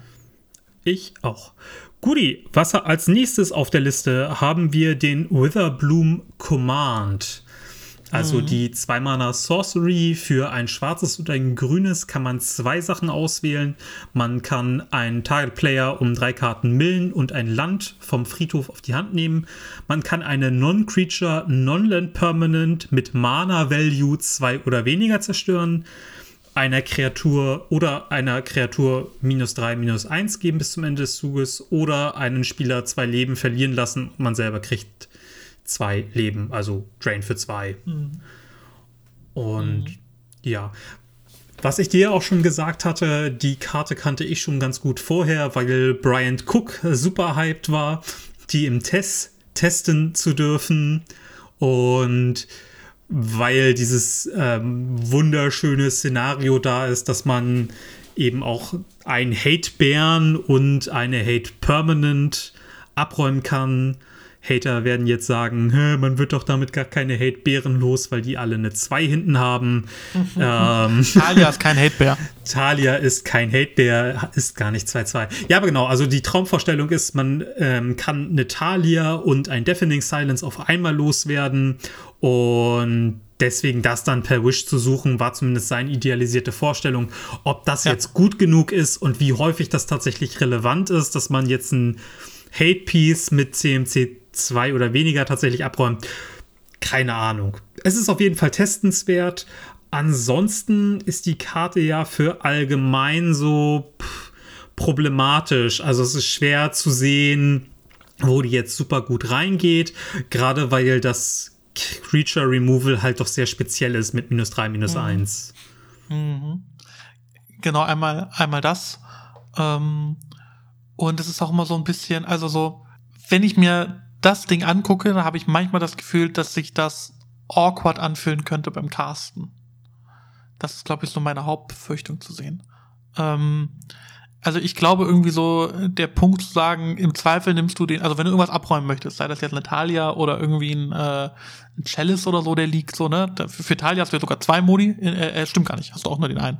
Also, aber du kannst sowohl die Talia als auch den Chalice damit irgendwie abräumen und auch so ein paar andere Hate Permanents, keine Ahnung, was noch so alles rumfliegt, äh, Defense Grid oder so. Das kriegst du damit ja alles weg. Ähm, und dann nimmst du im Zweifel noch so den ersten Modus mit drauf, ne? So dieses, ja, dann Mill 3 und ich krieg noch ein Land irgendwie wieder auf die Hand. Ähm, das ist für Tess, glaube ich, vielleicht ganz cool, weil das dann ja auch netto im Prinzip das bedeutet, dass der Spell eigentlich nur ein Mana kostet. So, wenn du deinen dein Landdrop nicht hättest, den Turn. Ja, ja. Ja, ja, ich sehe den Punkt ein, ja.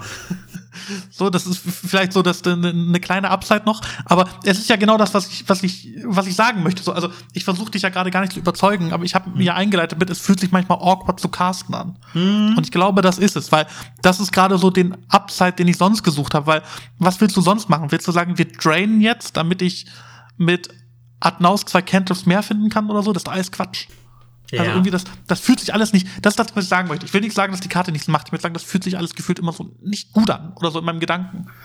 Gucke ich mhm. mir die jetzt an und sage ja, okay, dann räumst du das Ding ab und dann hast du noch irgendwie so eine kleine Upside mehr, aber rechtfertigt das zum Beispiel, das Ding über einem DK zu spielen.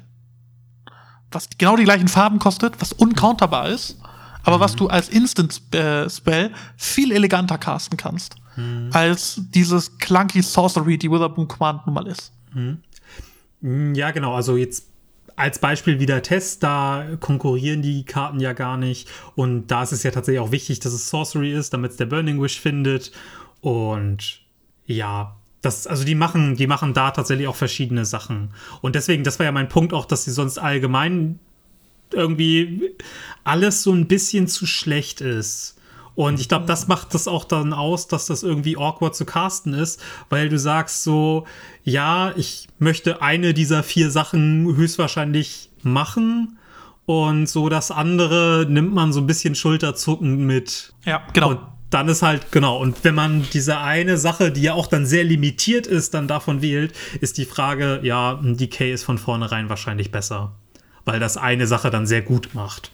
Genau, aber jetzt sag mir auch mal so als Testspieler, wie oft möchtest du denn Burning Wischen für Destroy mal einen Chalice? Oder räum mal eine Talia ab? Mm. Also weißt du, du hast ja gerade gesagt, es ist wichtig, dass das Ding Sorcery ist, weil du es dann beim Burning Wish findest. Aber ist das was, wo du dich dann gut fühlst oder wo du sagst, das will ich im Board haben als Wish-Target, um das abzuräumen? Mm.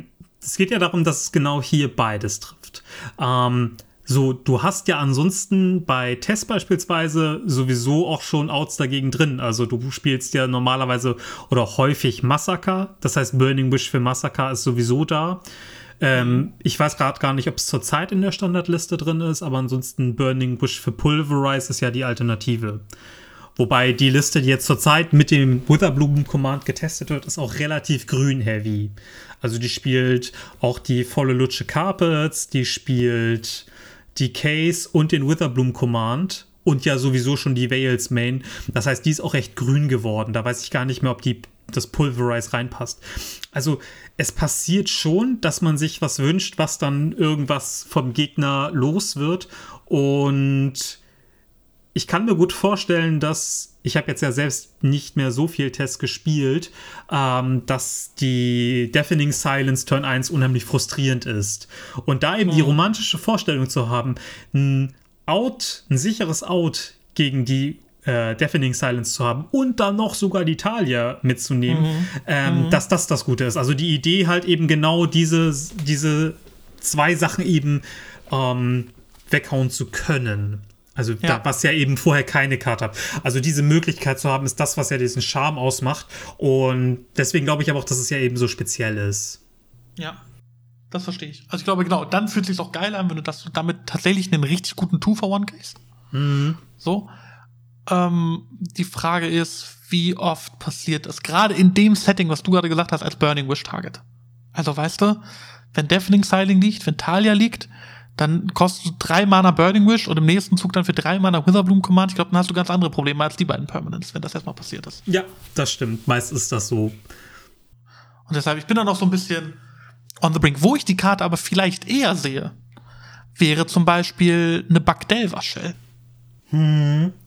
Da sage ich zum Beispiel, also gefühlt ist ja Bugdelver, ich habe es vorhin so auf eine Stufe mit Grixis Delver genannt, so eins der sowohl was Control, oder Bug und Grixis sind ja sowohl was Control als auch was Delver betrifft, in meiner Wahrnehmung eher proaktivere Decks, die auch mal einen dickeren Thread klatschen.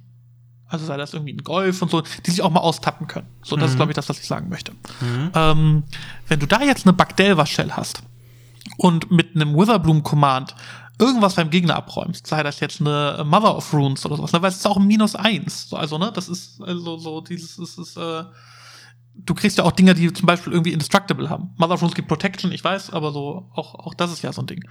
Ähm, oder du destroyst irgendwie noch irgendwas anderes, was liegt, was dich vielleicht nervt. Und dann kriegst du über den ersten Modus sogar vielleicht noch ein Wasteland zurück auf die Hand. Und kannst nochmal dem Gegner irgendwie ein Land wegschießen. Dann finde ich das schon deutlich charmanter. Und dann sage ich, da ist die Anwendungsmöglichkeit für diese Karte auch eine ganz andere in meiner Wahrnehmung. Mhm. Mhm. Ja, da gehe ich mit. Also was mich aber immer noch so im Kern daran stört, dass das eigentliche Removal, so das, was Karte ja so ausmacht, ähm, dass das halt eigentlich nicht so geil ist, dass das echt hm. speziell ist. Hm. Dass du, dass die Kreatur nur eine Eins hinten darf. Und deswegen weiß ich eben nicht, ob man, also so, ob man das tatsächlich über einem Decay spielen will. Ist diese Value Upside so groß, dass man deutlich weniger Kreaturen abräumen kann und aus meiner Intuition würde ich sagen, nee, auf keinen Fall. Also mhm. du willst auch alles mit einer 2 hinten abschießen können. Und du sagtest ja eben, Mother of Runes, ja, die macht natürlich auch erstmal Protection. Und genau, ja, ja, ja, das deswegen, direkt.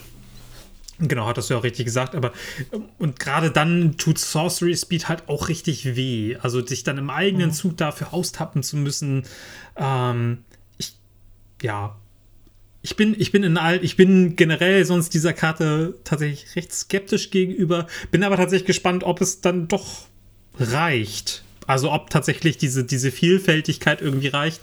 Ich sag an sich nein, wenn das minus zwei minus zwei wäre, wäre das eine ganz andere Karte. Aber so räumt es, glaube ich, zu wenig ab. Hm. Und ja. ich glaube, dass es als Sideboard-Karte zu wenig fast macht. Also genau, weil die macht auch so genug. alles so ein bisschen. Es ist halt zum Beispiel, ich glaube, wenn wir über Sideboard-Karten reden, ist ein Slot, in dem die Karte kämpft, Collective Brutality. Und Collective Brutality hat ein mega, sie macht sehr viel ähnliches. Und Collective Brutality hat ein mega gutes Anwendungszeit, nämlich Burn. So, und da weißt du, wenn, nein, ich meine ich mein das ja gar nicht. Ich meine das jetzt ja gar nicht, weil ich, weil ich Burn gegenüber nicht so affin bin. Ähm, sondern tatsächlich, ich kenne das noch so aus, aus modernen Zeiten irgendwie so. Ähm, da war klar, du hast Collective Brutality und Sideboard nur wegen Burn. Mhm. Und ähm, oder was heißt nur wegen Burn, aber auch gegen auch in anderen Matchups, aber gegen Burn ist sie extrem gut. Und bei so einem Witherbloom Command denke ich mir so, okay, ey, es ist auch ein zwei-Mana Sorcery. Ich bin auf, auf zwei Modi festgelegt. Ich kann nicht mal mehr nehmen gegen extra Kosten, was ja die Collect Brutality mir erlauben würde. Mhm. Und dann ist da gar nicht so viel Unterschied, was die Modi machen. Also so die Collect Brutality hat ja den, den Duress-Modus oder den, ist das die Spice, eins von beiden. Ähm, und Witherbloom Command hat so dieses, ja, Destroy was, was schon liegt.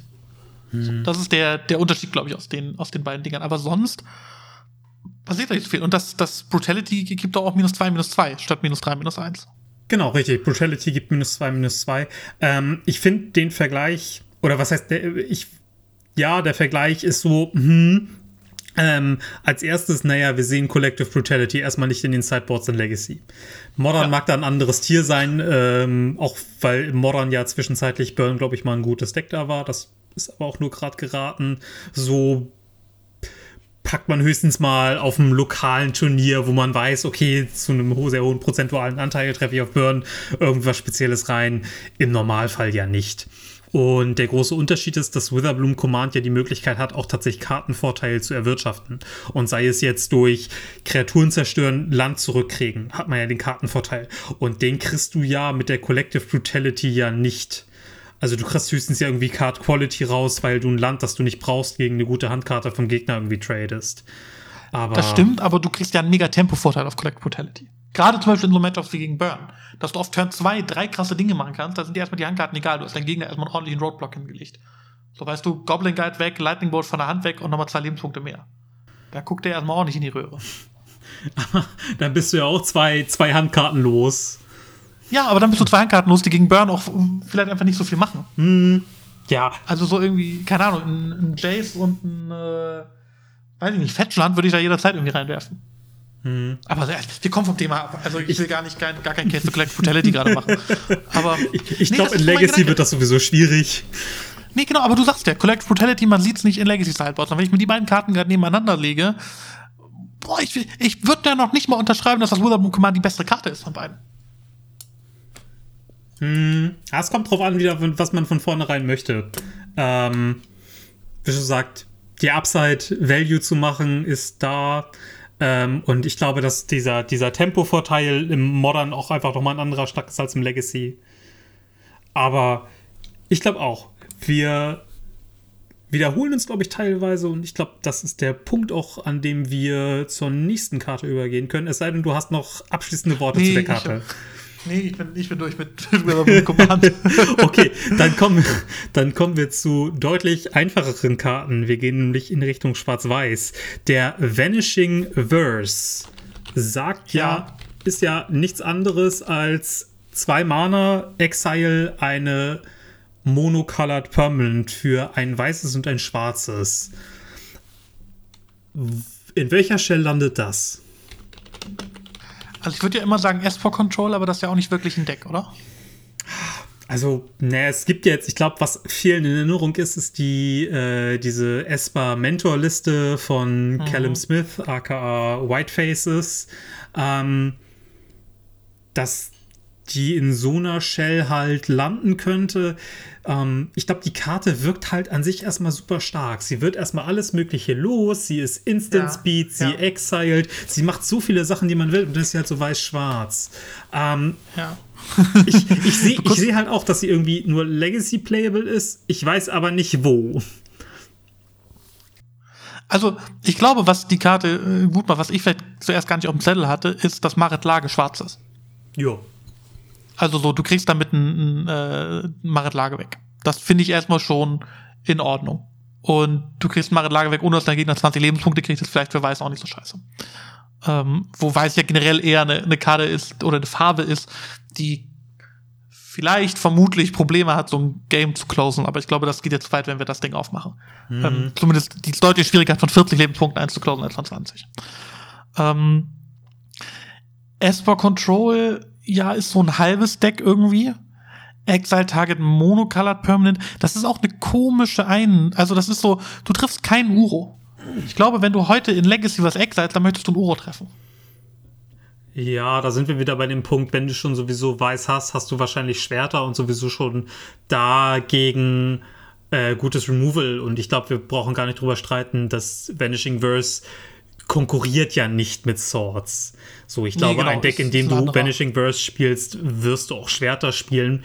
Deswegen, ich sehe ich seh immer den Punkt ein, ja, es wird Uro nicht los, aber ich glaube, man muss sich eher die Frage stellen, so, in welche Decks kommt das und wo löst diese Karte Probleme? Und. Ja, und, und welche Probleme sind das? Ja. Und, und, das, und das ist ja das nächste. Ich überlege gerade, was ist denn ein Monocolored Permanent, was ich loswerden will? Blood Moon ist mit Weiß-Schwarz schon super awkward. Back to mhm. Basics auch. So. Ähm, ja, dann überlege ich irgendwie weiter. Was ist denn Monocolored? Ein Grisselbrand? Ah, ist auch scheiße. Kann der erstmal ja, auch nicht Grisselbrand auch nicht. Ähm, mir fallen tatsächlich, also, oder als erstes fällt mir Jace ein, so, dass man auf einmal in den Farben, also, dass man zwei Mana Instant Removal für Jace hat ähm, finde ich tatsächlich solide, auch wenn der jetzt auch nicht unendlich viel Play sieht. Man wird viele wichtige Kreaturen einfach los. Klar, die werden auch wieder anderweitig gehandelt, aber die trifft es eben auch. Und man wird so eine Karte wie Library los, was, ja. glaube ich, sehr relevant sein kann. Ja, also ich, ich, glaube, um den, um den, wie werde ich Library los Slot, da kommen wir mit unserer äh, nächsten Karte drüber, über die gleich reden werden. Mhm. Ähm, ich finde irgendwie so, also ich meine, das ist jetzt natürlich so ein bisschen das, äh, hier, wie, wie, wie sagt man? Ähm, wie heißt das, dass ein, dass ein Brot auf die gebutterte Seite fällt? Murphy's Law. Ähm, so dieses, du sagst, man wird damit irgendwie Creatures los. Und alle Creatures, an die ich gerade denken konnte in Legacy, die sind nicht monocolored. Also ich habe gedacht, was muss ich loswerden? Ja, Night of the Rallying Query, den kriege ich damit schon mal nicht. Mhm. So, kriege ich einen Uro? Nee, den kriege ich auch nicht. Und dann denkt man schon, was sind, denn, was sind so problematische Kritten? So eine Kess kriege ich damit auch nicht. Die typische oder, problematische Kreatur, ja. oder eine Queen Marchesa oder so. Nee, ähm, von den großen Donk-Dingern mal irgendwie komplett weg gerade.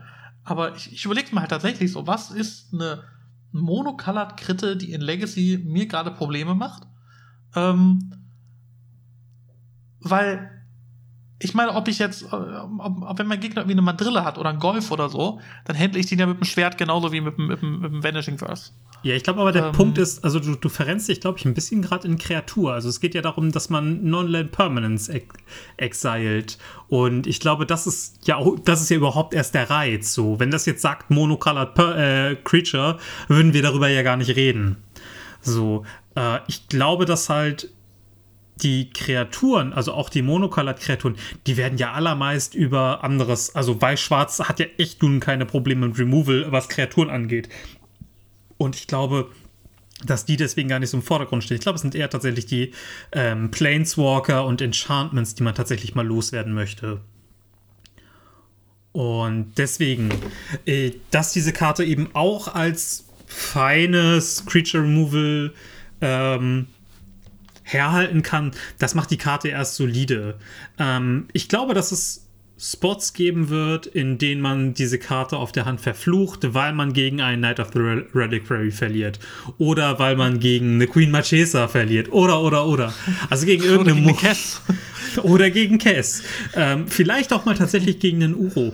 Ich glaube aber, dass man, wenn man ein Deck bastelt, tatsächlich das irgendwie schon auf dem Zeiger hat. Klar wird man dann das Problem immer noch haben, dass man Removal auf der Hand hat, was das, wogegen man verliert, nicht removed. Aber ich glaube, ansonsten die Vielseitigkeit macht diese Karte tatsächlich schon einigermaßen solide. Wenn auch noch Aber unklar ist, in welcher Shell. Was, was ist denn der Slot, in dem du spielen würdest? Ist das der Vindicate-Slot? Ja, gab's, also Vindicate ist ja gar nicht so richtig. Ich glaube, dass das so Ich glaube, White Faces hat noch eins gespielt, oder? Bitte? Hat Whiteface das nicht in seiner, in seiner Esper-Liste noch ein Vindicate gespielt? Das kann oder? sein. Und ich glaube, wahrscheinlich würde es viel oder würde es vielleicht da reingehen. Ähm, ich denke gerade so ein bisschen daran, dass das ähm, vielleicht ist das aber auch schon zu, zu dumm gedacht, dass das so eine Hymne ersetzen könnte, weil man besonders auch dieses Esper-Mentor spielt sich halt hauptsächlich auf dem Board und dass man tatsächlich die ähm, den Discard dann auch gar nicht mehr so für Value spielen möchte, sondern tatsächlich den Discard nur, um anfangs den Weg freizuräumen und den Gegner gar nicht sonst die Möglichkeit gibt, da großartig zu interagieren, um dann einfach auf dem Board zu gewinnen. Also das wäre jetzt so meine Idee, dass man da den Kampf hauptsächlich aufs Board verlagert, den man dann tatsächlich mit Mentor, Strix und was weiß ich gewinnt. Ähm, ja. Das wäre eine Interpretation. Ähm, ansonsten weiß ich nicht, ob man dafür dann irgendwelche anderen Two-Jobs wie Baleful Strix irgendwie darunter geht.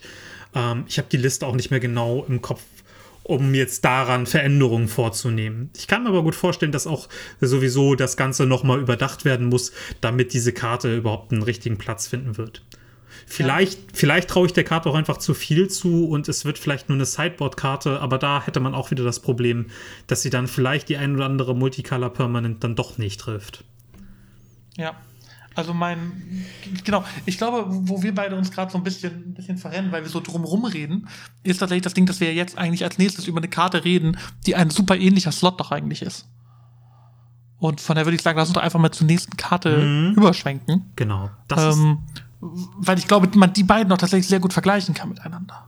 Ja, genau. Also die zweite Karte, ich stelle sie uns mal direkt vor, ist das Fracture. Ja. Kostet auch ein weißes und ein schwarzes, ist auch ein Instant und zerstört ein Artefakt, ein Enchantment oder ein Planeswalker. Also eins von den drei. Mhm. Mhm. So, oh, das ist doch jetzt was, wo ich mir denke, okay, es macht all das, was du gerade aufgezählt hast, wofür man die andere Karte haben möchte. Mhm. So ist der Exile-Effekt jetzt so viel wichtiger. Hm. Im Vergleich zu, ich bin, hab die Monocolor Restriction nicht. Hm. Weil jetzt ist die Frage, was für Multicolor Artifacts in Charmed Planeswalker gibt es denn so eigentlich? Ähm, ja, Multicolor Planeswalker hatte ich eben auch drüber nachgedacht, fiel mir der ähm, kleine Teferi ein. Stimmt. Den will man manchmal loswerden oder wenn er liegt, möchte man ihn ja. wahrscheinlich gerne loswerden. Ähm, und ansonsten an Planeswalkern fällt mir auch nachher nicht mehr viel ein, was halt rille, also was jetzt mehr gesehen mhm. wird. Also so, man mhm. könnte jetzt natürlich sowas wie Kaya anführen, aber die sieht, die sieht ja nun tatsächlich sehr wenig Play. Ja. Und hier hat man natürlich wieder das, also Fracture sehe ich halt auch eher als Sideboard-Karte, weil wenn man anfangs, also wenn man hier gegen den Kreaturendeck läuft, ist die Karte halt fast tot. Und Mhm. Diese Karte macht die in, in der gezielten Anwendung macht es halt recht gut. Ich weiß nicht, wie wichtig die Exile Clause ist. Wie relevant ist das manchmal? Sorgt es dafür, dass jetzt der Uro genau die fünfte Karte in den Grave bekommt? Das werden alles so kleine Szenarien sein. So, inwiefern das jetzt aber im Großen und Ganzen den Unterschied macht, vermag ich auch jetzt noch nicht zu sagen. Ja. Ja, ich, ich glaube, du hast genau, du hast ja gesagt, das ist eine Sideboard-Karte ähm, in einem Deck, was es sich erlauben kann, weiß und schwarz zu spielen und weiß und schwarz so einfach ähm, schnell und früh zu fetchen und solide in die Mana-Base einzubauen, ist das halt einfach der 1 zu 1 Replace zum Disenchant, was immer noch gespielt wird. Mhm, genau. Also da sehe ich, glaube ich, keine, keine Frage, dass du da nicht anfängst, das Disenchant zu cutten. Es sei denn, du bist so ein Old Border Fanatic und sagst irgendwie, Planeswalker sind eh alle doof, das ist nicht mehr mein Magic, ich brauche da kein Removal. Ähm, dann habe ich lieber mein Ice Age Disenchant. ähm, ke keine Ahnung so. Also ich, ich sehe, glaube ich, tatsächlich keine, keine Welt, in der ein Deck, was sich so erlauben kann, die deine Mana-Base zu strukturieren, nicht ähm, das Ding über dem Disenchant spielen würde. Mhm. Und da zählt wirklich eine S-Control-Liste für mich zu. Gar keine Frage. Ja. Guti, dann. Weil da fetchst du dir was, Tundra, UC und dann geht das ab. So. Ja, aber. Ja. Nö, gehe ich soweit mit. Sonst noch was zum Fracture? Nee, es gab mal ein, ähm, gab mal ein Xbox-Spiel, das hieß Fracture, so um 2009 rum oder so. Das hatte damals den Modus, dass du so den Boden von der Welt verschieben konntest. Ist so eine Gravity Gun und dann konntest du irgendwie, war dein Gegner so 20 Meter vor dir und dann konntest du dafür so den Bogen unter ihm so hochheben. Und das, also, ja, gibt, glaube ich, einen Grund, warum das keiner kennt. Kenne ich auch nicht, aber ich war auch kein Xbox-Kind. Gut, bevor wir abdriften, und ich merke schon, wir sind da kurz davor, ähm, zur letzten Karte, Witherbloom Apprentice. Mit Sicherheit ja. eine Karte, die die meisten kennen. Ähm, möchtest du die vorstellen? Ja, sie dominiert die Magic Online-Ligen ja gerade so ein bisschen gefühlt, ne? Richtig. Also irgendwie auch jeder, jeder große Streamer. Seit wann ist das Set online auf, auf MTGO? Seit gestern oder vorgestern oder so? Naja, ich glaube, das, also das Set ist noch nicht mal richtig online. Das ist tatsächlich nur so, dass es diese Karten auch im. Oder ich weiß jetzt nicht, ob es jetzt seit diesem Wochenende so ist. Es war vorher so, dass die Karten zumindest in den Chests drin waren. Okay. Ja, und Freitag war Pre-Release. Gibt es Pre-Release auf Magic Online? Kann das vielleicht irgendwie durch sowas passiert sein? Weiß ich tatsächlich nicht. Okay, naja, jedenfalls, also sie ist omnipräsent, die mhm. Karte gerade. Je, jeder große Streamer gefühlt hat schon eine League damit geknackt. Ähm, und es ist natürlich der Magecraft Enabler und das Gegenstück für die Chain of Smog Combo. Mhm. Ist ein 2-2er äh, für ein schwarzes und ein grünes, eine Creature. Mhm. Eine Creature. Und ähm, hat eben Magecraft und sagt immer, wenn du einen Instant- oder Sorcery-Spell castest oder copiest, drainst du einen Lebenspunkt von deinem Gegner. Genau. Oder ist es each opponent?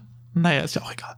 So eins, eins von beiden. Each, ja, ist tatsächlich ja. each opponent. Ja, ist each opponent. So, ist eignet sich super für Commander-Gruppen. also das, das wäre, glaube ich, mein Commander-Deck, weil dann ist das schnell vorbei. so, dann mache ich meine Combo schnell, kann einfach ihre Action, nein, okay, oder das Ding durch, was vernünftig ist.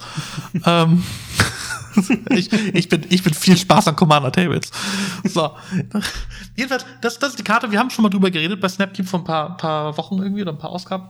Mhm. Ähm, da hatten wir es als, als Deck der Woche, da war der Spoiler gerade neu und da war der Hype überall neu. Und da ist mir auch wieder, ich habe heute so in der, in der Recherche für den Podcast, ähm, ist mir aufgefallen, das hatte ich wieder ganz verdrängt. Das erste Mal, dass Magecraft gespoilt wurde, war mit Professor Onyx. Mit dem 6-Mana Liliana Planeswalker. Mhm. Der das nämlich auch hat. Ich glaube, die hat irgendwie Drain 2 oder so auf Magecraft. Oder dein Gegner verliert zwei Lebenspunkte, du kriegst einen dazu. Irgendwie sowas. Mhm. Ähm, und schon da war das damals ja so, ja, geil. Sechs Mana Planeswalker, der kombot ja super mit Chain of Smog.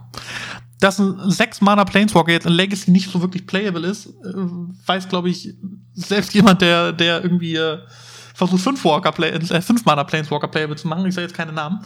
Ähm, also das ist Quatsch. So, ein sechs Mana Planeswalker darum Combo zu bauen, ist Quatsch in Legacy. Ähm, dieser Witherbloom Apprentice macht das Ganze deutlich angenehmer. Und auf einmal hast du tatsächlich, je nachdem, wie du dein Deck baust, wie schnell du dein Deck baust, und wir haben die verschiedensten Listen schon gesehen, eine Combo, die Turn 1 in Theorie knacken kann. Ne? Du brauchst irgendwie ein Land, ein Lotus Petal, ein Duck Ritual, die beiden Combo-Pieces und Bums. Richtig. So, und es gibt andere Decks, die genauso funktionieren. Sie, siehe Storm, so weißt du, also so, äh, Storm hat ja auch dann aber mein Turn 1 mit den gleichen Karten gefühlt. Oder zumindest mit, mit Land, Lotus Petal, Duck Ritual und zwei Combo-Pieces. Mhm. Ähm, und sei es, dass einer davon irgendwie Tutor ist. Ähm, und das finde ich eigentlich spannend zu sehen. So, also jetzt haben wir diese, jetzt haben wir diese Karte, jetzt haben wir diese Farbkombi, die auch sehr gut passt. Irgendwie so, Challenge Mock kostet, glaube ich, ein, ein Colorless, ein Schwarz. Genau. Der andere kostet, wie gesagt, Schwarz-Grün. Ähm, du bist nicht so restrictive. Grün ist ja gerade eine Farbe, die eh in sehr viele Decks gesplashed wird. Du musst da irgendwie Schwarz reinkriegen, dann brauchst du dir eine Shell drumrum. Ähm, und es passt erstmal in alles rein, so gefühlt.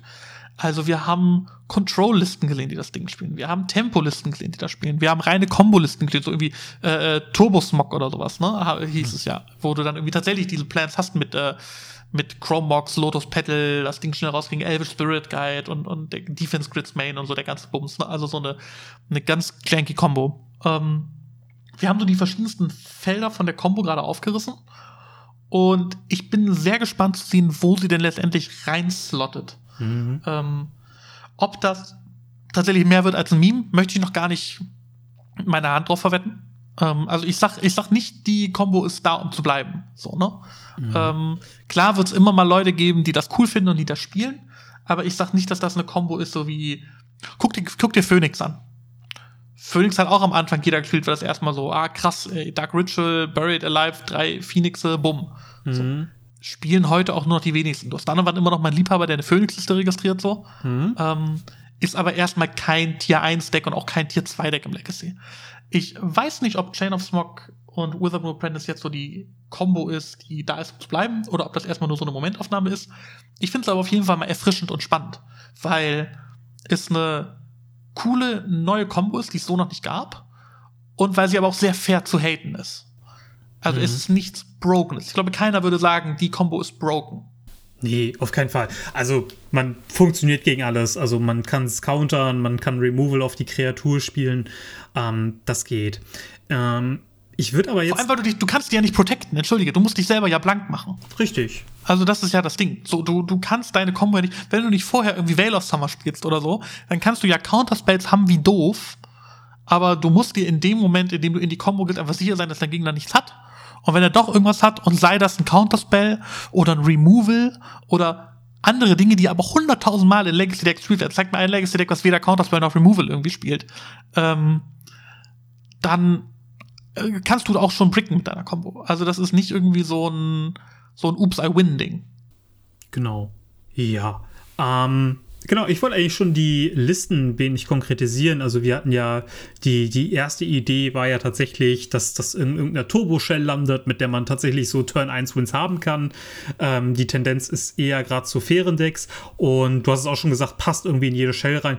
Ja, die natürlichste Wahl ist tatsächlich eine Bug-Shell. So halt die beiden Karten spielen. Schwarz-Grün ist gesetzt. Blau ist auch eine tolle Farbe in Legacy, sagen manche. Ja, und schon, schon hat man Bug. Und während es in Bug Delver auch für mich nicht so super sinnig wirkte, weil man halt irgendwie so, ja, also doch schon effiziente Karten haben möchte und dann, dann auf einmal Karten hat, die nichts machen, kam mir komisch vor. Klar, unterstützt das irgendwie so den Plan. Also eine allein gecastete Chain of Smog muss man aufpassen, dass die halt nicht backfeiert, wenn der Gegner schon sowieso weniger Karten hat und man die dann einfach zurückgeschossen bekommt. Ähm, der Witherbloom Apprentice alleine ist auch eigentlich interessant. Also ich habe mich auch schon gefragt, ob es irgendwann vielleicht mehr von dem in fairen Decks gibt und dann mit Pflasterstorm, dass man den dann irgendwie, mhm. nachdem ein, zwei Spells gespielt wurden, einfach mit Pflasterstorm protected und den Gegner dann einfach tot draint. Ähm, sieht man auch halt manchmal, dass der, wenn der erstmal liegt und dann so ein, zwei Spells einfach abgetradet werden, dass der dann schon draint. Und wenn man das Board dann so ein bisschen stallen kann, gewinnt das halt auch. Also Mhm. Das ist auch halt die Eigenschaft, die ich noch so gar nicht abschätzen konnte. So wie viel macht er eigentlich alleine? Und er reißt das Board in keinstem Fall rum. Und er alleine stallt halt auch nicht. Aber eben in der Control Shell, die wir jetzt ja auch vorliegen haben, das ist ähm, die von dem Kanikan oder Kennyken.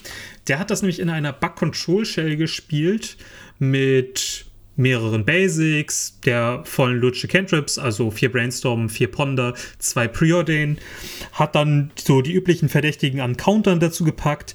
Und dazu dann Baleful Strix als Removal, Push und Decay. Vier Thoughtseize dazu, das Ganze abgerundet mit zwei Snapcaster Mages und natürlich jedermanns Liebling Uro.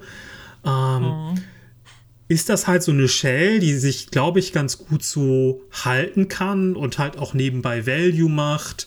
Ähm, und ich glaube, das, also die Idee finde ich halt richtig cool, dass du als Plan A für Game 1 oder eigentlich ja zu zwei, zwei starke Pläne hast, entweder zu Kombon oder Uro zu haben. Und mhm. die Idee, dann auch nur zwei Chain of Smog zu haben, gefällt mir ganz gut, weil man einfach so versucht ja nur zu stallen und dann kann man eben hinten raus mit der Combo gewinnen oder halt auch einfach ohne die Combo. Und der Witherbloom ja. Apprentice macht dann einfach nur eben im kleinen Maße Drain und Uro macht dann das Heavy Lifting. Ja, und ich glaube, das ist tatsächlich so eine Shell, da gehst du erst in die Combo, wenn du dir über deine Thoughts dieses und, und so sicher bist, dass der Gegner keine Interaction hat. Also es fühlt sich ja super, super awkward an wenn du deine komplette Hand diskardet hast und dann wird dir das Ding geboltet. Mhm. So, ne? Mhm. Also das Deck kann eben mit der entsprechenden Vorsicht agieren. Das ist, glaube ich, das, was ich sagen möchte, eben über die Discard Spades, über den Grindplan, dass du nicht gezwungen bist, deine Combo schnell rauszuknacken und dann so, so Play-and-Pray-mäßig unterwegs zu sein. Mhm. Sondern kannst dann einfach sagen, so, okay, ich, ich grind im Zweifel einen aus. So, ich muss Turn 2 nicht meine Apprentice und Turn 3 mein Chain of Smog spielen, so, sondern ich spiele Turn 2 in Sphinx, Turn 3 in Uro und guck einfach mal, wo das Spiel mich hinführt. Genau. Und das finde ich eigentlich ganz charmant. Mhm. Goodie.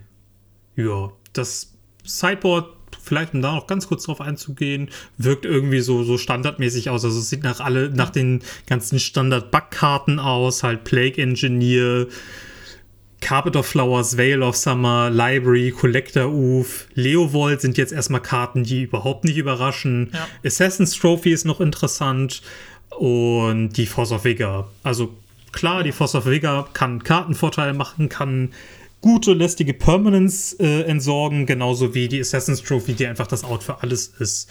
Also das wirkt alles noch ja. recht straight. Ich glaube auch nicht so viel Überraschung und soll das Ganze wohl abrunden. Und ich glaube, das ist dann auch ganz cool, wenn man merkt, so man möchte einfach in den reinen Grindplan reingehen, dass man wahrscheinlich auch sehr sauber einfach die Grindkarten reinboarden kann. Also Engineer, Carpet, vielleicht Veil noch rein, dazu Library und Leovold und dann einfach komplett die Combo cutten kann. Ja, Genau, das sieht sehr. Ich finde es ein bisschen äh, interessant tatsächlich, dass er die Library nicht in Main spielt. Mhm. Gefühlt ist das für mich so zumindest so, so eine wäre so Auto-Include, wenn du eh schon dein Uro hast, gerade weil sie halt so, so bananenstark aktuell ist. Mhm. Ähm, aber ansonsten, genau, also finde ich das eigentlich ganz, ganz, ganz smart zu sehen, die Liste. Gefällt mir eigentlich ganz gut. Jo, mir auch. Ja. Mir ist doch gerade aufgefallen, als du die Force of Vigor genannt hast, die trifft ja mittlerweile eigentlich gegen fast jedes Deck was. Ja. Also, wo das früher ja gefühlt immer nur so das Out war, irgendwie, also Control-Decks haben ja zumindest lange keine Force of Vigor gespielt. Und wenn, dann war irgendwie so der Gedanke, ja, die spielst du gegen irgendwelchen Artefakt-Kram-Kram oder gegen irgendwelchen Enchantment-Kram oder irgendwelche Stompy-Decks oder irgendwas, was Blood Moon spielt, so. Und dann kannst du ja jetzt auch mittlerweile mit so einer Force of Vigor einfach mal eine Library und eine Strix ganz gut im Control Mirror abräumen und das fühlt sich trotzdem gut an. Mhm. Also so die, die Anwendbarkeit der Karte ist ja gerade dadurch, dass Library aktuell so viel gespielt wird, ähm, unfassbar hochgegangen in meiner Wahrnehmung. Mhm.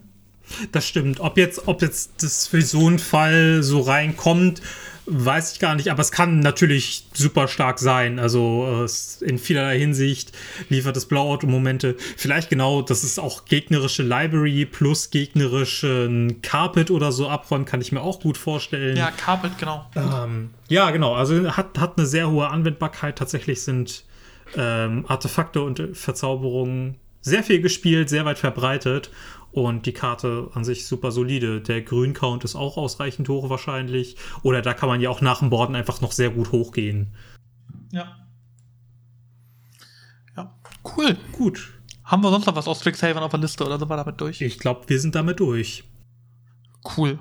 Dann ähm, haben wir jetzt, glaube ich, nur noch eine Rubrik vor uns.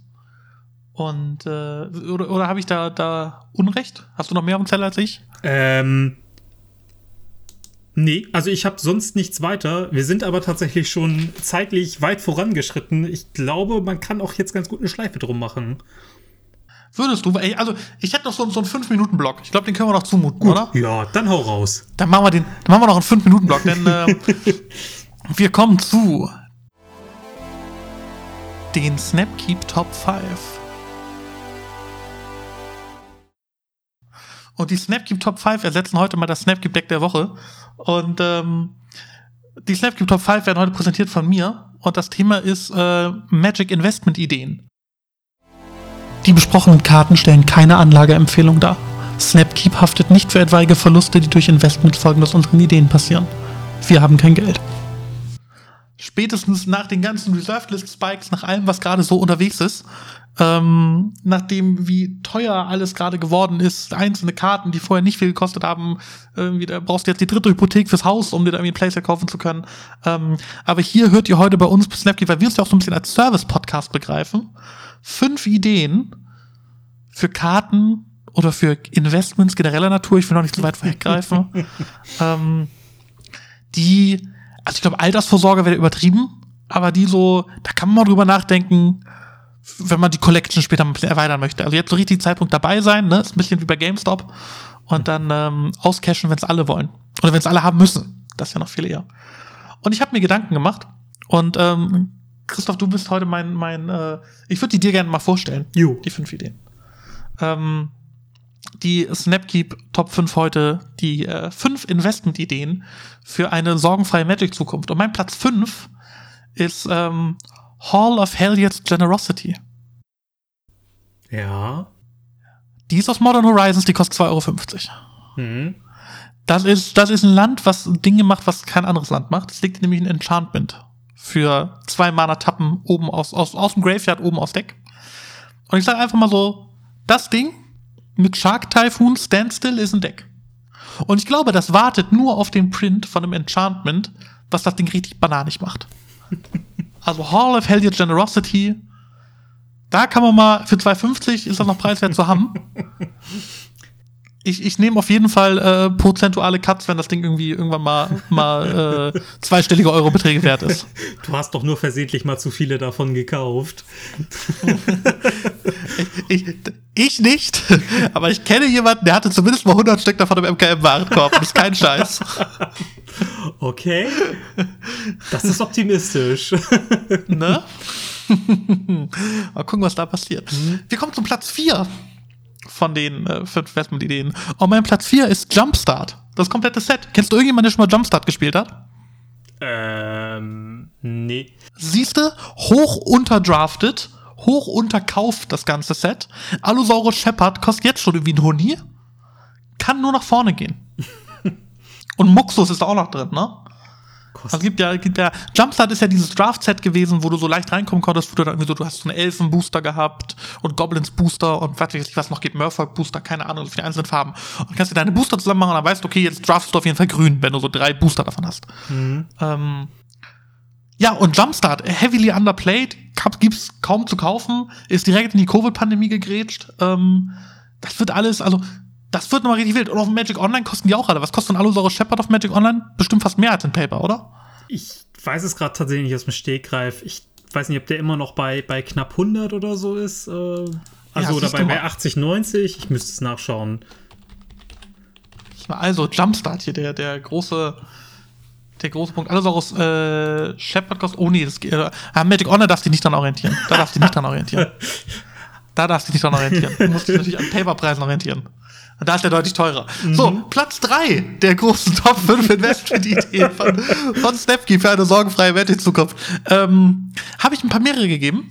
Ich habe gesagt Old Border Arts und Playables. Und als Beispiel dafür habe ich mal Chain Lightning und Defense Grid rausgesucht.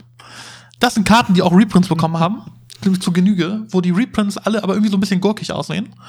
Ähm, und was dafür gesorgt hat, dass die Karten in ihren alten Prints, nämlich im, im Legend-Print bei Chain Lightning und im Ursas Saga-Print bei Defense Grid? Ich weiß auch nicht. Ich, ähm, was ist das mit dem Hammer? Da, ja, da gebe ich gar keine Garantie drauf. nee, Ursas Saga sind, glaube ich, die Zahnräder, aber das weiß ich nicht. Ähm, jedenfalls haben die in ihren alten Prints auch schon deutlich an Wert gewonnen. Und ich glaube, sehr, sehr vieles Neues wird es geben, was, was, was, äh, oder sehr, sehr viele Karten, denen es ein ähnliches Schicksal gibt. Ne, guckt euch die Sylvan Library an. Die, die alte englischsprachige Sylvan Library, die kostet irgendwie 250 Euro. Ja, ist auch, äh, könnte könnt daran liegen, dass das Artwork irgendwie von einem Typen ist, der äh, ein paar sehr schwierige Ansichten hat, augenscheinlich. Ähm, aber ne, die neue Sylvan Library kriegt ihr hinterhergeschmissen, die alte kostet viel Geld und ich glaube, es gibt sehr, sehr viele Karten, denen es voll ähnlich gehen wird. Chain Lightning, Defense Grid sind auf jeden Fall voll dabei. so, wir kommen in die Top 2. Christoph, bist du bereit? Ich glaube nicht, aber versuch's mal trotzdem. Pla Platz 2. Signed Fulminator Mages aus Modern Masters 2015. Warum? Davon habe ich drei Stück. Ich dachte schon, die Pointe kenne ich noch nicht. Davon habe ich drei Stück sein lassen von AK Post.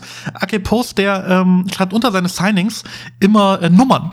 Mhm. Der nummeriert seine Signings durch. Das heißt, jedes Signature ist, ist unique. Und er hat auch eine Strichliste, wo er für sich Buch führt, wie viele Karten er gesigned hat. Sehr akribisch macht der Mann das. Mhm. Und äh, ich habe also äh, drei Fulminator Mages, leider kein Playset, ich habe nur drei, aber mit genau aufeinanderfolgenden Nummern, ja. Und ich glaube, das ist eine Wertanlage. Das ist eine Wertanlage. Und ich habe die jetzt auf dem Card Market, ich glaube, für sieben Euro. Die haben damals mehr gekostet, als ich sie mir gekauft habe, wo sie noch nicht gesigned waren. Also ich würde sagen, das ist ein Top-Angebot. Wenn da einer Bock hat, schreibt mir eine PM. so, und mein Platz 1. Es kann nur besser werden. Für Magic Investments für die Zukunft. Ähm, und ich glaube, da kann ich sehr vielen Leuten mit. Also viele Leute werden das jetzt gelesen haben und werden sich denken, oh, habe ich aber alles nicht. Hat Tim nicht vielleicht auch mal was, was ich zu Hause auch mal in meinem Bein da habe oder so. Also irgendwie habe ich nicht vielleicht schon mal gut investiert. Und ich glaube, für all die Leute ist der Platz eins. Denn mein Platz eins der sichersten Magic Investments sind Non-Foils.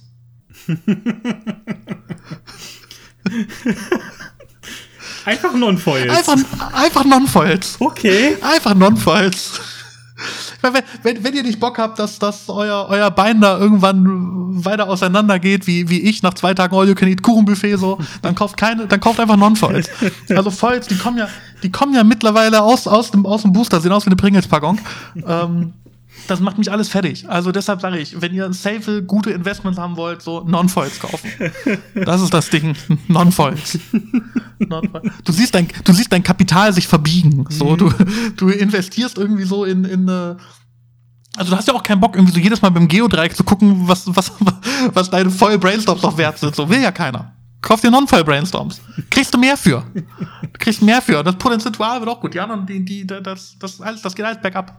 Da kannst du oft dein Foils, kann, kann mit deinem Kapital runterrutschen, wenn irgendwie dein, dein, äh, dein, dein, deine Karten aussehen wie eine aufgeschnittene Packung Paketband, so, so in der Mitte. Also das, das ist alles Quatsch. Non-Foils kaufen. das, ist, das ist die Aussage. Ach, ich, Ach, ich, hoffe, du hast das, ich hoffe, du hast das mitgenommen aus meinen Investment-Tipps. Ja, ja, auf jeden Fall. Ähm, ich ja. ich war, hab, hab gerade äh, aufmerksam zugehört, wie, wie auch ja. sonst. Hab mir alles notiert. Ähm, was hattest du mir gesagt? Du wolltest auch ähm, Foil Deutsche Duck Rituals wolltest du verkaufen, ne? Ja. Also, wenn, wenn da jetzt noch jemand irgendwie Interesse hat, einfach mal DM bei Christoph. oh Mann. Ich sehe, es wird spät. so, wir haben eine Stunde 35 hinter uns. Wir machen jetzt endgültig, glaube ich, die Schleife drum. Ausgezeichnet. Ähm, es war, es war mir erneut ein Fest, mit dir diesen Podcast aufzunehmen. Jo. Ähm, ich weiß gar nicht, für nächstes Mal haben wir schon einen Termin, haben wir schon einen Gast? Kann man schon irgendwas Wir, wir haben, wir haben sowohl einen Termin als auch schon einen Gast. Äh, wir haben auch eigentlich sogar schon ein Thema. Wir sind, wir sind ausnahmsweise Geil. mal vorbereitet. Ich kann auch gar nicht das, glauben, das ja wie, wie das kommt. Ähm, weiß nicht, wollen wir das überhaupt schon spoilern? Ähm. Nö. Ich glaube auch nicht. Nö, wird aber, wird aber gut. Glaube ich auch. Wird aber gut. Wird aber gut. Snap, Snapkeep äh, holt sich immer. Wir, wir bleiben unserer Tradition treu, dass wir uns Leute als Gäste in dem Podcast haben, die mehr Ahnung haben als wir. Mhm. Das ist immer wichtig. Das ist für uns auch glücklicherweise nicht so schwierig. Ja. ja. Also ich bin, ich bin generell ein Mensch, ich umgebe mich gerne mit Menschen, die schlauer sind als ich. Mhm. Aber wenn du, wenn du nicht, wenn du, wenn die alle schlauer sind, wie kannst du das überhaupt einschätzen, dass die schlauer sind als du? Auch das passiert in meinem Leben sehr häufig, das ist immer ganz gut. Ich gehe immer gerne so durchs, durchs Leben und denke mir irgendwie so, Mensch. Also es ist tatsächlich, jetzt, jetzt lernen wir kurz zum, zum Ratschlag und zum Lebenspodcast aus den letzten zwei Minuten. Ähm, weißt du, wie entspannt du durchs Leben kaufen kannst, wenn du Dinge siehst, die du erstmal nicht verstehst, aber dir dann denkst, boah, da hat sich bestimmt jemand, der schlauer ist als ich, was Gedanken drüber gemacht. Und das hilft. Das hilft. Du läufst so, du läufst so über eine Hauptstraße, ja? Du läufst über eine Hauptstraße und siehst, dass da irgendwie so für ein, dass da eine Baustelle ist. So, und in der Baustelle wird so einspurig. Und direkt in diese einspurige Baustelle hat man auf der Hauptstraße die Bushaltestelle verlegt. Und der Verkehr staut sich im Feierabendverkehr fünf Kilometer lang nach hinten. Und du könntest jetzt den ganzen Tag drüber grübeln und dir denken, welcher Idiot hat das eigentlich zu verantworten? Oder du machst es wie ich und sagst, boah, da hat sich einer, der schlauer ist als ich, bestimmt richtig was beigedacht. Und das hilft. Das hilft. Du musst dir weniger Gedanken machen, du kannst entspannter durch die Welt laufen. Das ist, das ist so ein bisschen, das ist so ein bisschen ähm, Mindfulness. Ja, das ist so, das, das hilft. Das ist so ein bisschen runterkommen. Mhm. Ja, also jetzt zum, zum Abschied auch noch so ein bisschen Relax-Podcast. ähm, ja, auf jeden Fall. Ähm, Live, Love, Legacy mhm. ist das Motto, nach dem wir uns hier richten. Bevor wir uns weiter in, in, in derlei Ratschlägen verstricken, nehme ich dir einfach mal das, das äh, nee, komme ich dir einfach mal zuvor und sage recht herzlichen Dank. Ich hatte mal wieder einen Heidenspaß bei dieser Folge. Ähm, ich war, war ehrlich gesagt nicht auf alles vorbereitet, was hier kam. Ich, äh, man wird vielleicht gemerkt haben, was. Ähm, bedanke mich recht herzlich für die erheiternden Beiträge und natürlich dafür, dass du auch mal wieder den ganzen technischen Kram übernimmst. Und Ach, die letzten Worte sind diesmal bei dir. Ja, ich mache mir jetzt so ein paar Räucherstäbchen an, Ohrenkerze und dann ähm, gehe ich auch ganz entspannt, starte ich morgen in die neue Woche. Ich wünsche euch alles Gute und haut rein. Ciao.